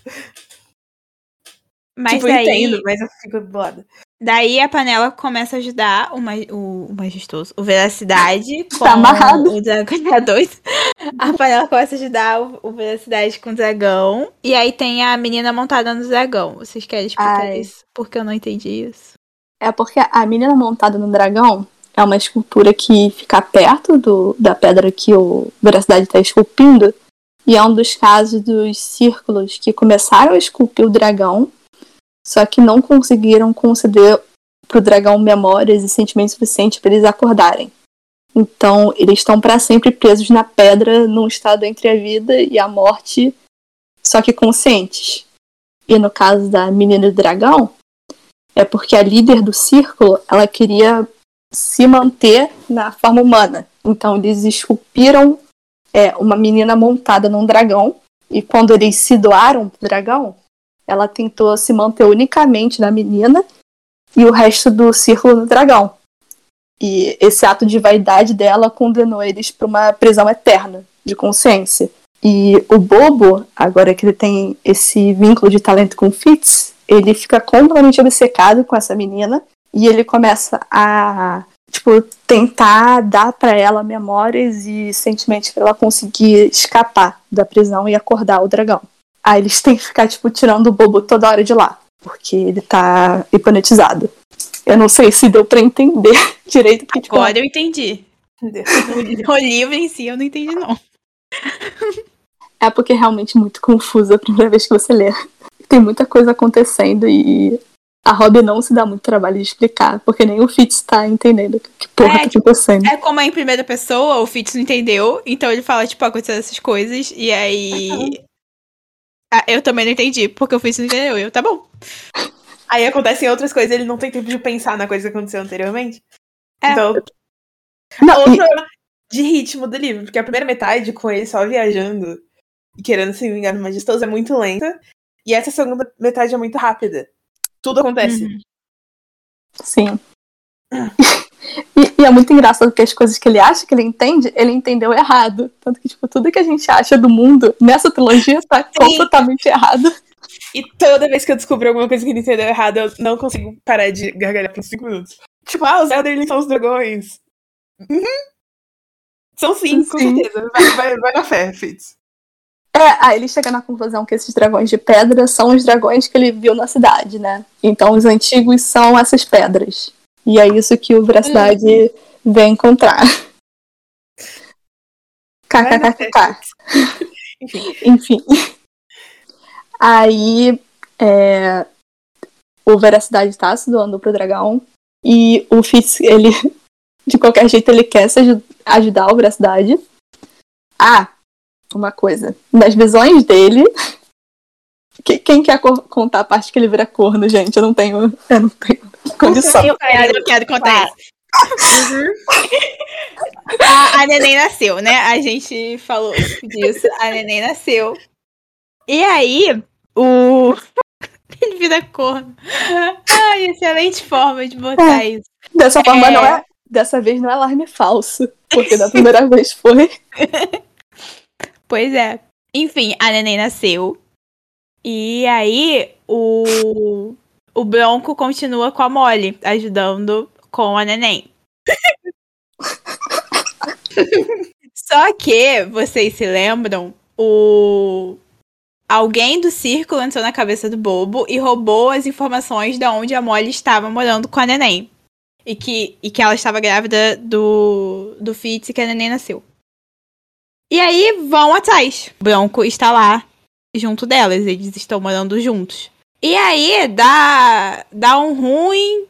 Os assassinos, eles, é, eles acabam conseguindo matar os assassinos e fugindo. fogem Molly, Bronco e Urtiga. É, e aí... porque o jeito que ela se livra dos assassinos é muito bom. É, é, é excelente. Lembra? Ela finge que tem a manha e incita abelhas pra cima dos assassinos. Porque ela tava criando abelhas para fazer mel. E cera, né? Eu acho. Não lembro Isso. agora. E aí é incrível, porque ela fala: Ah, tá, então vocês estão falando que eu sou a. A vadia do bastardo da mãe, eu tenho manha também, vou tacar abelha em cima de vocês, é excelente. Aí eles pegam a, a menina e, e vão embora. E aí eles estão numa hospedaria, né? Eu acho. E como a Malu bem colocou, o Fitz é corno por causa do branco. Ele. quem corneia o Fitz como? Com quem a Molly corneia o Fitz é com o branco. Coitada, ela tá. Ela, nem, nenhum dos dois sabe que o Fitz tá vivo. Então, uhum. assim. Não conta. Não conta, mas o Fitz vê, basicamente, eles decidindo ficarem juntos e decidindo que o Bronco vai falar que a, a Urtiga é filha dele. E o e Fitz tem a, um surto. E, é, e aí o, o Fitz fica completamente compensado. Coitado. É, aí ele perde, tipo, a único, o único objetivo dele de vida o livro inteiro era voltar e formar uma família com as duas. Aí ele fica maluco querendo morrer. Aí ele fica basicamente implorando Veracidade para deixar ele se doar pro dragão e ser absorvido junto do Veracidade. Uhum. E o Veracidade ele se recusa, ele não deixa. Sim. Só que aí, uma hora, é quando. Tipo, depois da panela da Veracidade terem, tipo, doado quase tudo pro dragão, eles veem que mesmo assim não vai ser o bastante. Então, Veracidade ele faz um pedido pro Fitz, que o Fitz entende que seria ele se doando pro dragão. Então ele aceita. Só que o Veracidade, ele não explicou muito bem o que ele tava pedindo. Ele tava pedindo outra coisa. Então ele. Cara, é muito, muito ruim essa parte. É muito pesado. 30 trigger warnings aqui. Porque ele possui o corpo do Fitz e o Fitz ele fica preso no corpo do Veracidade, eles trocam de corpo. E o Veracidade dorme com a Ketriken, usando o corpo do Fitz, para que os seis ducados tenham herdeiro é, da linhagem visionária. E a Ketriken, quando ela vê o Fitz chegando, ela enxerga o Veracidade, porque ele tá usando talento para influenciar a mente dela. E... e é muito ruim. É horrível essa cena. Com sentimento dúbio, né? É, tipo, nem. Dúbio não, só não existia É, tipo, muito triste essa cena. E o. E o Fitz só percebe, tipo, depois que já aconteceu o que tá acontecendo, sabe? O que o Veracidade realmente queria dizer quando ele pediu Acho que tipo, ele fala que ele precisava da, da vitalidade do, do Fitz, algo assim, da, da vida dele. É, eu acho que, que foi aí que o. Eu perdi o veracidade. Tipo, eu ainda tinha um pouquinho de, de estima por ele antes. E aí. Acabou. Falei Não, assim, é. nossa, veracidade. É imperdoável, mas assim, ele tava 90% forjado já, então ele tava psicopata mode. Ele, tipo, não tinha mais é, tantos vínculos emocionais assim.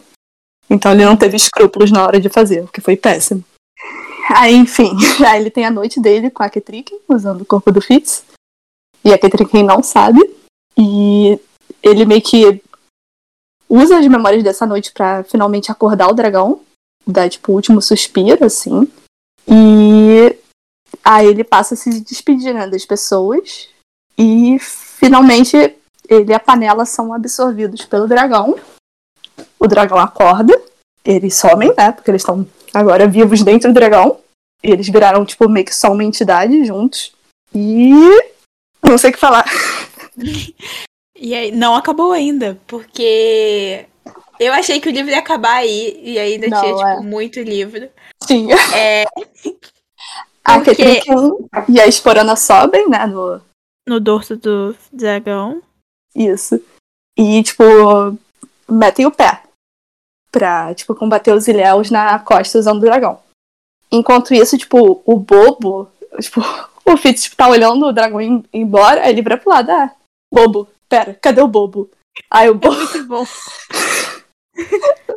aí o bobo tá, tipo, com a é, menina e o dragão, né, com a escultura lá, tá incompleta. Aí o Fitz decide que é uma ótima ideia ele dar as memórias dele pra, pra menina. Porque, tipo, é a mesma coisa que terapia, né, gente? Aí, É, tipo, né? sim, e ele só para porque o bobo literalmente impede ele. Ele, Uhum. ele fala, chega, senão acho que o Fitz teria dado tudo pra menina. Ele ia se forjar, né? Se... Sim, ia ser péssimo. Uhum. É, daí tem a coisa do exército do majestoso chegando lá onde. Naquele jardim, naquela parte da floresta dos dragões, né? Isso. Aí. Vai lidar com isso. Aí eles atacam o Fitz. Nesse momento, tipo, começa a ter uma briga nesse jardim das estátuas, né? E um dos caras, ele acaba morrendo em cima da estátua da menina montada no dragão. E no momento que o sangue escorre e o cara morre em cima da estátua, ela acorda. E nesse momento tudo vai pra merda. Que o bobo monta na menina e, tipo, começa, tipo, a atacar os caras. E o Fitz começa a perceber que, tipo, a resposta pra acordar as estátuas é, tipo, meio que sacrificar a vida pros dragões, uma vida, e usar a manha pra meio que atiçar a chama da vida dentro deles. Aí ele e o Olhos da Noite ficam quase brincando de pique-pega com as estátuas, tipo, correndo loucamente, tocando com a mão cheia de sangue nos dragões. E os dragões vão acordando e atacam um exército majestoso. E é maravilhoso. E Que esses dragões, tipo, muito provavelmente alguns tinham sido esculpidos por círculos anteriores que é, foram pra lá, né? E alguns da geração do Rei Sabedoria, que foi o primeiro a pedir ajuda dos antigos pra derrotar a ameaça dos Ilhéus. E alguns, tipo, o Fitz ele identifica como algo claramente não humano. E ele não sabe direito identificar o que construiu aqueles dragões. Aí todos eles acordam e, tipo, estão sedentos de sangue. E o Fitz fala pra eles seguirem o bobo e a menina montada no dragão. E nessa hora o bobo, tipo, meio que implora o Fitz é, pra ele, tipo, montar no dragão e ir junto dele. O Fitz recusa. Aí o bobo taca um beijo nele, na boca, sobe no dragão e meio que, tipo, lidera ah, o exército de dragões. E é muito bom. Sim. Two bros. Two girls killing a hot tub. Two bros chilling in a dragon. Not apart at all. Hugging. Não, e eu acho ótimo que, tipo, o, o bobo, ele fica meio chocado, ele fala, tipo, não, eu não posso, tipo, comandar os dragões à batalha. Tipo, eu não sou ninguém, tipo, o que tá acontecendo? Eu só sou o profeta. Bring me home. Aí o, aí o Fitz fica, tipo, eu sou, o eu sou o catalisador, eu vim para mudar as coisas. É, profetas lutam como guerreiros e dragões caçam como lobos. Eu adoro essa parte. Ai. Excelente. Arrepiei. Toda vez, que, toda vez que o Fitz fala, eu sou o catalisador e fala faz alguma coisa muito foda, eu fico toda arrepiada. É muito bom. Sim. É muito bom quando ele consegue articular os neurônios dele em uma sinapse. É muito bom. É excelente. Ai, ai. Aí, é, ele acha o Vontade, né? O Will à beira da morte. Uhum. E ele. Ele tá, tipo, super enfraquecido. E ele usa o vínculo que ele tem com o Majestoso para entrar no cérebro do Majestoso. E ele percebe que, tipo, o Majestoso foi afetado pelos 300 mil venenos que ele botou no quarto dele. Graças a Deus. Mas ele não morreu, o que é, tipo, impressionante. Ele tem tido, tipo, convulsões, que nem o Fitz teve depois da montanha, né? O que é uhum. poético. Eu acho bem kármico. Sim. É... Merecia mais, mas. Merecia mais. Aí ele basicamente usa o talento para dar um comando para Majestoso e é, influenciar ele a ser completamente leal a Ketriken e ao neném, que ela tá grávida, né? Que é o filho do Fitz, mas tudo bem. A gente nunca mais fala sobre isso. Tudo certo. Uhum. Tudo ok. E é muito engraçado porque ele meio que exagera. Então, o majestoso, quando a Ketrikin volta é, com veracidade, salva a porra toda, derrota os Ibels, ele meio que fica pelado na frente do palácio, tipo, seminu, é, implorando perdão durante três dias e chorando. e ele lidera uma batalha, tipo, ele vai lutar no meio do povão, tipo, é muito engraçado. Muito bom. Mas enfim, aí ele faz essa lavagem cerebral no majestoso, pra ele ser, tipo, completo servo da Ketriken, gado. Hum. E, e ele testemunha através dos olhos do Veracidade é, essa batalha que ele tem com os Ilhéus, né? Que eles reconquistam a costa dos Seis Ducados e depois eles levam a guerra até é, as ilhas. Eu não sei como eles chamam em português. Você sabe, Luísa? Eu acho que é, é, são as ilhas distantes, alguma coisa assim. Hum. É, eles levam a batalha até as ilhas. E. meio que eu não explica mais ou menos que os dragões sobrevoando as ilhas forjam parte da população. Da mesma forma que eles estavam forjando as pessoas nos seus ducados. É porque e... os dragões, eles meio que se alimentam das lembranças, né? Das pessoas que eles sobrevoam. Isso. Isso. E basicamente o que aconteceu foi que, tipo, a primeira vez que o que teve a grande invasão dos ilhéus dos seis ducados e o rei sabedoria foi atrás dos antigos e conseguiu é, a ajuda entre aspas deles e veio com os dragões de pedra atacar os ilhéus eles forjaram parte da população sem querer. E isso foi, tipo, um, uma ferida que os ilhéus tiveram que, tipo, lidar durante gerações. E séculos e séculos depois, eles vieram se vingar. E eles descobriram parte do segredo de fazer um dragão. E eles usaram, tipo, a, a essa pedra para forjar as pessoas de propósito. Então tudo isso era meio que o círculo da vingança deles. Só que, mais uma vez, eles vão para as ilhas e forjam parte da população. Ai, é um ciclo eterno, que inferno. Sim. Péssimo. Que esse ciclo de. Ah, os seis ducados atacam as ilhas, e as ilhas atacam os seis ducados, os seis ducados. Me faz pensar no, na coisa dos profetas brancos, que. Exatamente. A história vai num rumo que, de constante degeneração. Uhum. Eu, eu não tinha tido esse insight ainda. É tipo, agora parece óbvio, mas eu não tinha tido esse insight, agora estou tendo estão falando. Então faz sentido as ações do Bobo em relação a, tipo, querer proteger os seis educados, sabe? Para ter um futuro Uhum. estável e não ter guerra e não ter essa constante degeneração da história É, entre esses dois países. É, porque basicamente o que teria acontecido se o, o Bobo e o Fitz não tivessem intervindo, né? É que os seis ducados iam cair pra essa ameaça dos Ilhéus e o ato de forjar ia virar uma tática de guerra comum. Uhum. Então, dali pra Uhum. frente, várias guerras iam se basear nesse esquema do- dos forjados e ia dar uma merda em grau mundial. E também, Uhum. por exemplo, certas tendências dentro dos próprios seis ducados, né? Tipo, o majestoso, ele tava fazendo meio que, tipo, arenas, tipo, coliseus para as pessoas, tipo, se matarem, matarem forjados, e isso ia se espalhar, tipo, que nem veneno pelo mundo. Ia, tipo, piorar a situação ainda mais. Sim. Mas, de certa E- forma, ele também não conseguiu quebrar a roda da violência, porque, de certo modo, eles só repetiram a história. Sim. Ai, é, deve ser muito frustrante ser o povo. Mas então, porque, tipo, a gente fica sabendo todas essas coisas com o Fitz do futuro, né? Porque o Isso. Fitz, ele acordou os dragões e aí ele foi embora.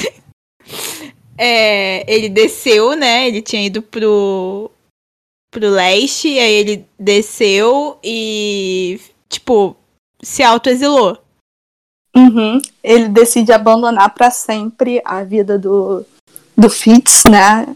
Ele decide que, tipo, ele tá morto pra sempre, e, tipo, ele não tem nada pro que voltar, porque ele pensa que se, por exemplo, ele voltar pra Molly, ele vai destruir a vida que ela tá construindo com o Bronco, e os dois pra sempre, tipo, vão se pensar como traidores dele. Então ele pensa que ele estando vivo só vai trazer miséria que tipo já tem um herdeiro para linhagem visionária, não precisam mais dele. E ele viaja durante alguns anos e depois se exila é, num chalé. E fica lá vivendo a vida é, cota de Mas cor. é- fica, fica fazendo scrapbooking, né? Porque é isso o, o dele, a história que ele tá contando. E tem um moleque lá com ele que a Esporana dá de presente pra ele, sei lá. Ai, Vai uma fazer coisa com- que Companhia pra ele. eu não gostei da tradução da Leia, que eu tinha baixado pra ver algumas traduções, né? Eu vi que, tipo, eles traduziram o menino, tipo, porque em inglês ele chama o rap, né, que é esse menino criado, de My Boy. Eu vi que eles traduziram meu criado. E eu fiquei muito puta. Ah, não. Ah, não. Não, não acredito que eles fizeram isso. É.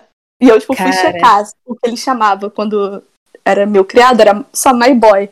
Não, porque o Fitz o tempo todo trata ele como um filho. Ele fala, é o meu É. filho. Ai, sério, gente, porque dá. Sim. Eu li a tradução e realmente dá a impressão que ele é só um, um moleque que tá lá. Não, Não, não. ele, É ele, pra ele tá adota o menino. tempo inteiro, tipo, meu menino, meu menino. Ele é o filho adotivo do Fitz. Nossa. Achei uma escolha terrível de tradução, Que porque realmente, tipo, mudou toda a percepção que o leitor tem da relação dele com o rap.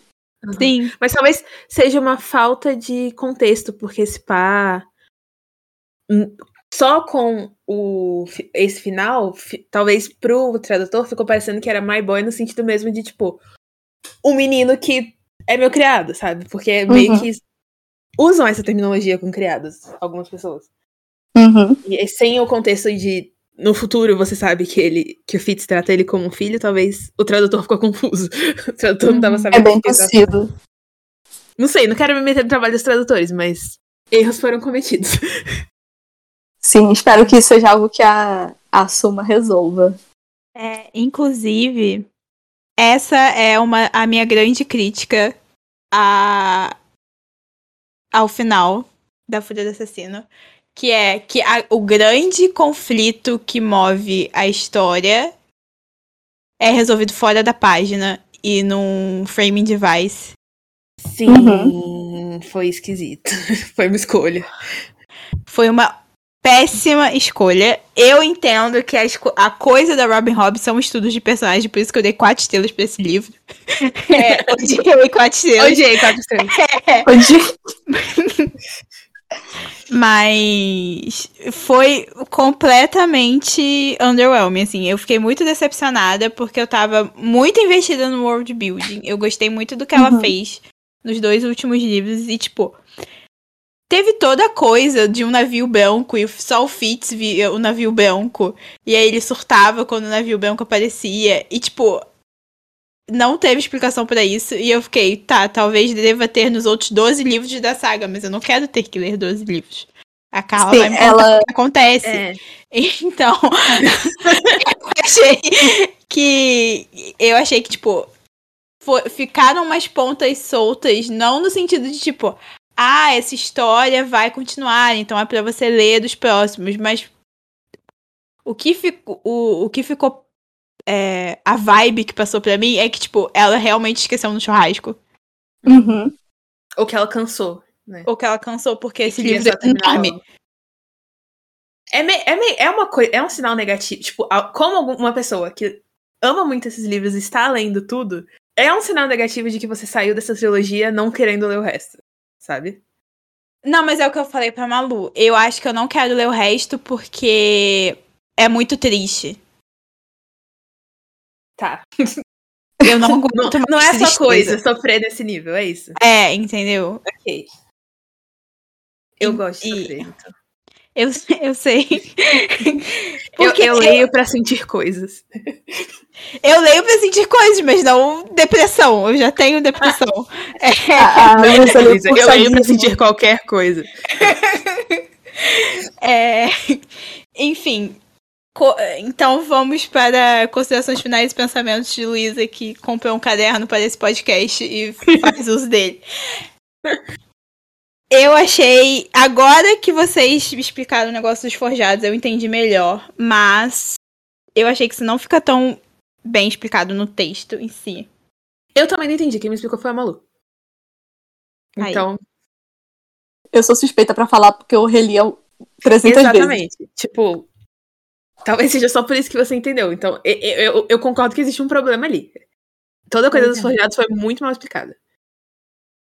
E era uma coisa que eu tava muito intrigada, porque eu acho que essa, de- é, essa decisão da Robin de fazer a, a ideia da, da coisa que conecta a gente com a nossa humanidade é a nossa solidariedade uns com os outros e nosso senso de coletividade, eu acho muito bom. Eu acho uma excelente Sim. ideia.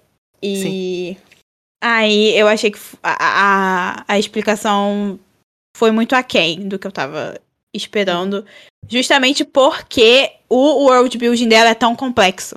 Eu acho que a rico. questão da Hobby, que tem, é uma faca de dois gumes, é que ela não gosta de fazer em full dumping. Então ela ela tenta Mas ela fazer uma um certa. dumping no final. Sim. Com o Fitz falando, olha só todas as coisas que aconteceram que vocês têm que saber. Vocês Não, que mas não vão querer saber. eu não falo em termos, tipo, eventos, eu falo em termos de world building. Ela nunca vai tentar explicar pra você através do, do texto em si. Ela vai tentar explicar através dos personagens. Os personagens têm uma visão imperfeita das coisas que estão acontecendo. Então você só verdadeiramente entende que porra tá acontecendo no mundo dela quando você tem, tipo, 300 perspectivas e você vai ligando os pontos sozinho e você fica tipo, ah, ok. É, tipo, no primeiro livro, que a Luísa ficou incomodada porque o bobo coloca os visionários num pedestal porque eles são a linhagem que, sabe, vai salvar o mundo. nananana. Isso não é a Robin falando que isso é verdade e a Canon é a verdade absoluta. Isso é o que o bobo acha, Uhum. sabe? Nada é absoluto nunca. Sim, e principalmente nas trilogias do Fitz, o Fitz é um narrador ultra não confiável. Você não Sim. pode levar é, nada o que ele fala a sério, porque ele se engana muito. E ele escrevendo essa trilogia, né, ele tá escrevendo pra si mesmo, Uhum. pra tipo se livrar daquilo. Ele tá quase vomitando essa história. Então, muitas das vezes ele tenta retratar certos eventos de uma forma bem tendenciosa. Assim, fazendo uma análise tirada diretamente do meu cu sobre a Robin como escritora mesmo, eu sinto que ela meio que tá tentando se equilibrar entre fantasia, tipo, fa- fantasia medieval épica, dark fantasy, que tava muito na moda nos anos 90, tipo A Song of Ice and Fire e tal. Só que ela tem um estilo que eu não sei de onde ela tirou, de onde veio, que me lembra muito escritores mais de, tipo, literatura literatura sem ser gênero, sabe? Que é Ficção considerado. Sim. literária. Isso, ficção literária. Ela me lembra muito, tipo, o Kazuo Ishiguro, por exemplo, que escreve fantasia, escreve ficção especulativa. Ficção científica, eu não gosto do termo ficção especulativa. De um jeito que é muito mais filosófico e muito mais sobre perguntas sobre o que é ser humano e o que é se relacionar com as outras pessoas e o que é existir no mundo do que uma história sobre dragões. Ou uma história sobre reis e, e batalha, sabe? Uhum. E aí, tipo, ela tem esse estilo, só que ela quer escrever fantasia medieval sobre dragões e batalhas. E eu acho que ela se atrapalha entre uma coisa e outra. E é frustrante e ao mesmo tempo é o charme do jeito dela de escrever. Sabe? Porque a uhum. gente chega nessa fantasia com certas expectativas. Tipo, de que a gente vai receber uma explicação sobre a Forja. A gente vai receber uma explicação sobre os dragões, sobre os Elders, o que quer que seja. Só que por causa do estilo dela, a gente nunca recebe aquela explicação certinha. E a gente se frustra. Mas ao mesmo por exemplo, gosta muito. Numa história tradicional, né, que seguiria a, o formato de fantasia, por exemplo, a ameaça dos Ilhéus, ela é muito sem rosto.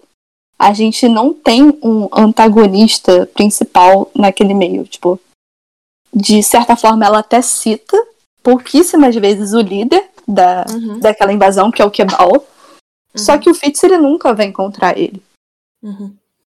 Porque na lógica do mundo da Hobby simplesmente não funciona, sabe? E toda essa questão do Kebal tem caroço nesse angu. E esse, essa questão do que da, a Luísa reclamou do navio branco tem muito a ver com isso. Mas o, o Fitz, ele não é o protagonista dos Seis Ducados, então ele não vai resolver tudo que tem ali. Isso te deixa um gosto amargo na boca em termos de narrativa, né? Que você quer aquela satisfação, você quer, tipo, tudo amarradinho, você quer entender as coisas. Sim. E a Rob, ela simplesmente às vezes não te dá isso. E eu acho muito. Assim, eu sou muito cadelinha da Rob, né? Então. Não, eu entendo, porque eu falo a vida é não é amarradinha. Então, tipo, a vida é bagunçada, é. enfim, essa uhum. é a ficção dela. Só que, sei lá, eu acho que, tipo, você tá terminando uma trilogia, sabe? As pessoas merecem closure. Sim, sim. eu não, tipo, eu não tô falando isso pra passar pano pra ela, só tô falando que tentando explicar, sabe? Por que, que eu acho não, que é assim. Eu não, eu não acho que você esteja passando pano pra ela. E se você porque quiser eu... passar pano pra ela, fique à vontade. O podcast é seu também. Não, é... Just... é, é porque eu não, eu não quero passar pano porque eu concordo com a sua frustração, entendeu? Eu também. Quando eu terminei o terceiro livro, eu tinha. Eu gostei muito do terceiro livro, mas tinha sido o que eu menos entendi e o que eu menos gostei. Sim. E... Tipo, eu gostei muito, mas eu. Foi tipo. No, no, eu tava muito imersa nas emoções do livro, do Fitz. Então, no momento inicial, eu gostei muito, sem questionamento. E aí, só depois, quando, tipo, eu parei para pensar, tipo, peraí, e o navio branco? E os forjados? Peraí. Como assim? Tipo, um tempo depois, eu fui perceber o tanto de coisa que não fechou, e aí eu fiquei frustrada. Mas, hum. ao mesmo tempo, eu gostei mais do sentimento inicial de ter ficado tão imersa. A ponto uhum. de que ter ficado frustrada meio que foi secundário, foi um sentimento secundário. Uhum. E eu não, acho que faz ela... sentido é, a gente não ter essa resolução, porque o Fitz também não tem, e ele não liga, porque ele tá parcialmente forjado de todas as emoções que ele tem. É então verdade. ele só tá, tipo, vibe no. Na puta que pariu. Não, e tipo, o isso é total uma coisa que ela faz muito bem. Tipo, de te conectar com o Fitz, sabe? Uhum.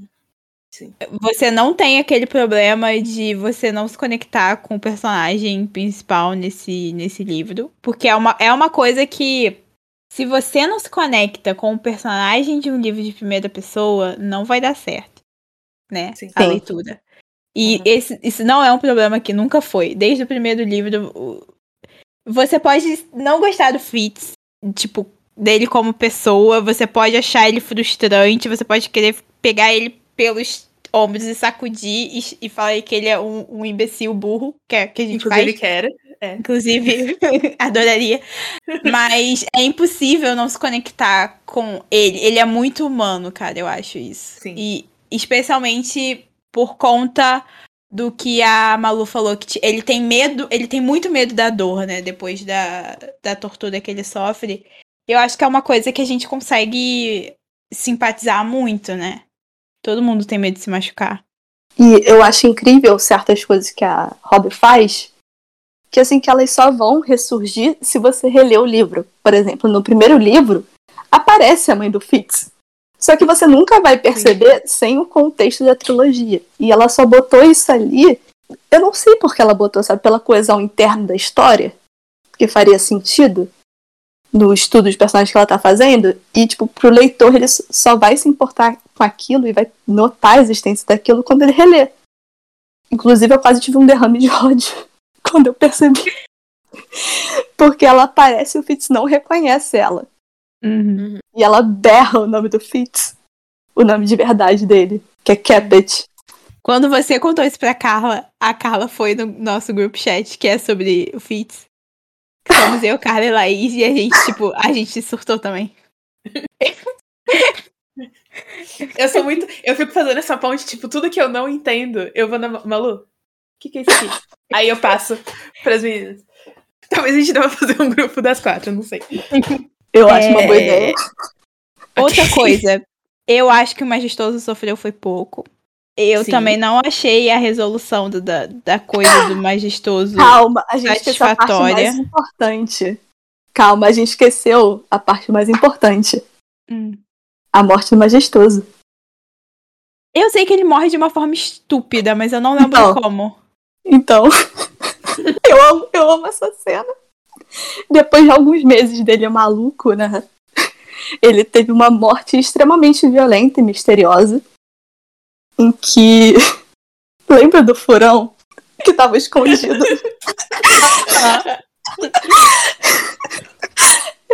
o furão, basicamente, ficou meses escondido nas coisas do Will.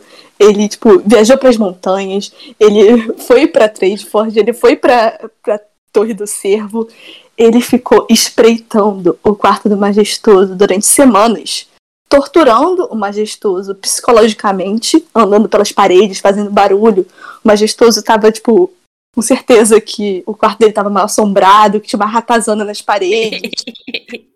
E, eventualmente, uma bela noite, eles encontraram ele degolado e sangue para todo lado. O animal rasgou a garganta dele, uma violência, e depois entrou numa euforia e começou, tipo, nadar no sangue e se banhar naquilo. E isso explica o título do livro, A Fúria do Assassino. É o furão assassino. É o furão que é o assassino. Ai, cara, realmente, o Fitz estava certo, ele é um grande herói. Sim.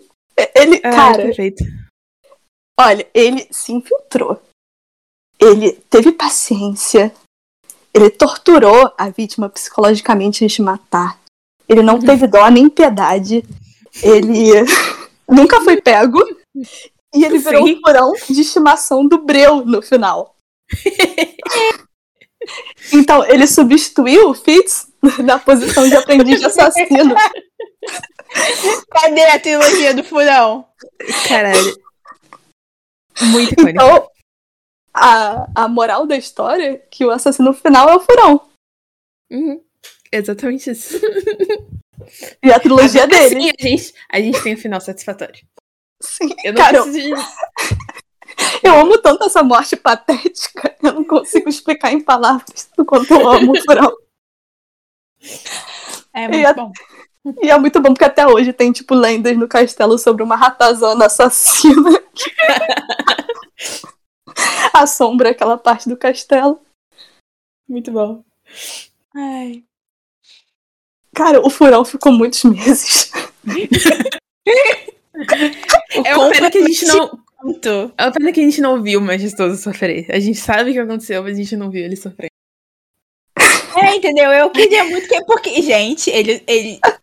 Toda vez que eu lembro do final do segundo livro, eu fico, tipo, com vontade de gritar. E aí eu uhum. acho que o Majestoso sofreu foi pouco. Eu queria que ele tivesse sofrido mais. Cara, isso Podia... eu acho incrível, que a Rob, ela não te permite gostar dos antagonistas. Ela não permite uhum. nunca.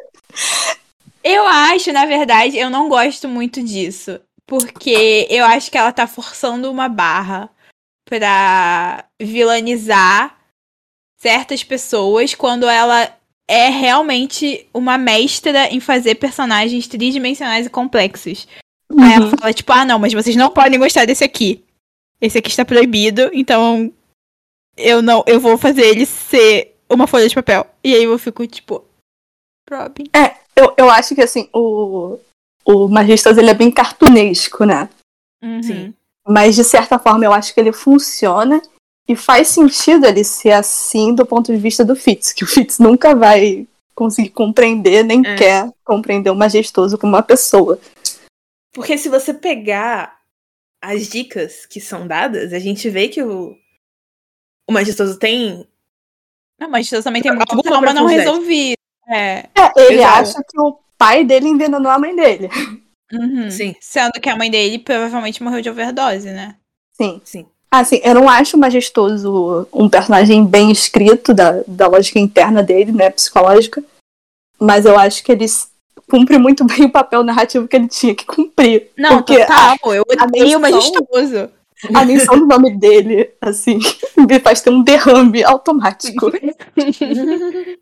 Cara, eu tenho muitas coisas pra falar que eu, eu até prometi no primeiro episódio da saga, que é sobre a Song of Ice and Fire, que é as crônicas de Eba. Fogo. Eba. Mas a gente tá gravando esse episódio há muito tempo já. Não! E eu, e eu estou morrendo de fome. Eu preciso comer. Então, eu vou ficar devendo. Depois eu quero um rant por áudio, então. Faz Não, assim. é tipo, Vou cobrar. beleza. É isso, pode ser. É. Porque, tipo, não sei se é de conhecimento geral, mas o, o George, o meu amigo, ele leu o Robin. Sim, ele falou como é, é um Que é, É uma ele- gema no mar de alguma coisa. Ele, ele fez uma review. é, tipo, livro. ele, ele pagou um pauzinho, o que, que é justo, porque é muito bom. E aí, agora, sabendo disso, tem. Eu acho que tem muitas influências aí, tipo. Sim, o Jon Snow. Não, mas eu acho que, tipo, é, fantasia medieval gosta de bastardos, em geral. Então. É, mas bastardo com lobinho. Eu Mas acho, todo mundo da família tem um lobo. Eu, eu acho muito parecido. Sim. E eles estavam Ai, mas- publicando, eu acho que mais ou menos na mesma época, né? Eu acho que Não, a Guerra dos Tronos é de É 90. plágio, não. Mas eu tô falando que tipo, tem vários, vários paralelos, assim, parecidos. Uhum. Além do, tipo, Mas- do foco, a filosofia deles de escrita é parecida. Porque o eu ele sempre falar. fala que a razão dele escrever é pra escrever sobre o coração humano em conflito consigo mesmo, né? Uhum. Ele não vê propósito de escrever fora disso. E é muito parecido com o propósito da Hobby também. É, e eu acho que o estilo deles é parecido também no sentido de que eles não mastigam a informação pra você. É. E aí eu acho que como Martin escreve em terceira pessoa e diversos pontos de vista, pra mim é uma história mais satisfatória. Uhum. Porque eu consigo entender as coisas melhor. É, a Ah. Chega a explorar esse, essa ferramenta narrativa né, na segunda trilogia dela, que é dos Mercadores de Navios Vivos. É em terceira pessoa? É em terceira pessoa. E E múltiplos. várias. É. É A- bem Até demais, eu parecido. É. diria. Talvez demais. Conheço, conheço essa praga. É. Eu, a Mas- minha opinião sobre esse debate é que Fitz é mais legal que o John. Muito Eu- mais. Eu sou suspeita pra falar, vou ficar em silêncio. Eu sou. eu gosto Não, dos dois eu- igual. É, Eu sei que essa é uma opinião impopular, que as pessoas gostam muito do John e eu não gosto dele. Então, Eu não desgosto do John, mas ele é longe dos meus favoritos. é, O meu favorito é o Jamie.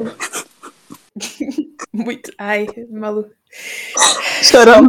Mente, Malu. desculpa, desculpa. É uma Eu doença que a gente remoto. compartilha, Malu. Eu não sei porquê, eu não sei como. Mas. Esse fica sendo final do dia, a gente devia fazer um episódio. A Ou episódios. Não, cara, a gente vai ter que fazer episódios. A gente não conseguiu falar de, da saga do assassino. A gente vai conseguir falar de uma saga de cinco livros do tamanho, Pois é. do mesmo tamanho. Não, vai ser impossível. Quando tiver pra sair o Winds of Winter, a gente faz. Daqui a cinco anos. Ai, gente. Vamos só encerrar o episódio rapidinho pra facilitar minha vida na hora de editar e depois a gente volta a falar Ah, sim. Vai Tá. Porque tá gravando ainda. Eu tô chorando aqui. Desculpa, gente. Se você precisar de um minuto pra se recuperar. Não, já me recuperei. Voltei, voltei. Ok.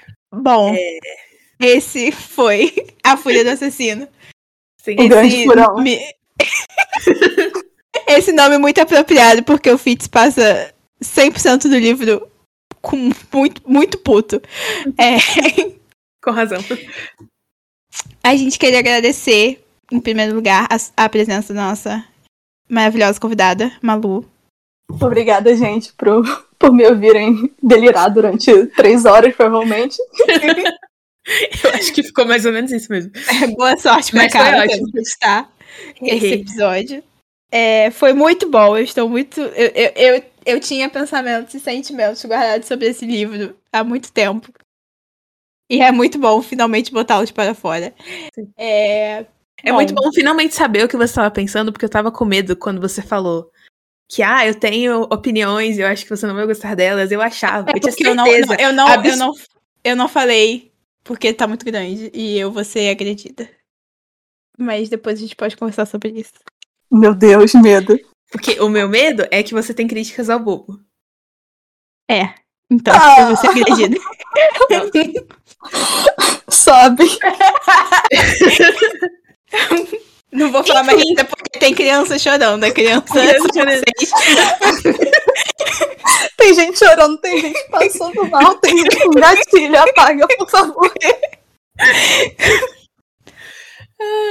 É, mas enfim, obrigada por ouvirem a gente sendo surtada com o Robin Hood. E a Malu com certeza vai voltar pra falar de mais Realm of the Elderlings. Aham. A Yay. gente combina, mas vai ter. Porque eu falei no, no episódio de Assassino que, tipo, ah, se vocês quiserem que eu faça episódios do resto da série, me avisem. Aí a Malu avisou e eu só precisava de uma pessoa. Eu vim mentalmente ameaçar a Sim. Carla por mensagem. Então, vai ter. Então vai rolar. É. É. Malu, você tem algum jabá que você queira fazer? Algum projeto seu pra divulgar? Gente, eu só sou uma universitária muito triste. Eu não tenho nada pra divulgar. Tudo Malu, bem. qu- quanto que você cobra pra tirar alguém da cadeia? Daqui a dois anos, quando você tiver. Dois anos, um ano, não sei. Um ano e meio. Então, Até pra gente programar os nossos crimes. E aí. Sim, gente, é, se vocês tiverem qualquer problema de direito autoral, por favor, matem a pessoa e eu defendo vocês. Porque eu não sei nada de direito autoral. Eu só Bom. sei criminal, gente. Incrível. Ok. Muito bom. É, então, muito obrigada, galera. Sigam a gente nas redes sociais. Nós somos NLNLPod em todas as redes sociais que existem. É, e escrevam pra gente, pelo amor de Deus, eu não recebi nenhum e-mail até hoje, eu sou muito triste. não li nem lerei pod, arroba gmail.com. Luísa, olha, com em vez de ponto com. em defesa dos ouvintes, ninguém manda mais e-mail. Não sei, eu mandava e-mail pro podcast que eu ouvia. Porque eu parei de ouvir os, podca os podcasts para qual eu mandava e-mail. Mas eu mandava e-mail. Sei lá, gente, manda DM, manda qualquer coisa. Só fala. Só, só fala com a gente. A gente acho ótimo, porque todos todos os nossos amigos que resolvem falar com a gente, a gente convida pra participar do podcast. Então, é oportunidade. Seus 15 segundos de fama. Exato. Eu sei É, que a Carla, tipo, vai se arrepender de ter me convidado no minuto que ela estiver editando esse podcast. Não, eu mal posso esperar pra ouvir a parte que vocês estavam falando e eu tinha caído. Quando eu estiver editando, porque eu não faço ideia do que aconteceu. A gente fala É. mal de você, Carla. Ah, Mentira, a gente ama. Não, a gente não falou mal de você, cara, a gente ama. obrigada. É, então é isso, até o encerramento tá ficando longo. Até mais. Até a próxima. Até. Tchau, tchau. Tchau, tchau.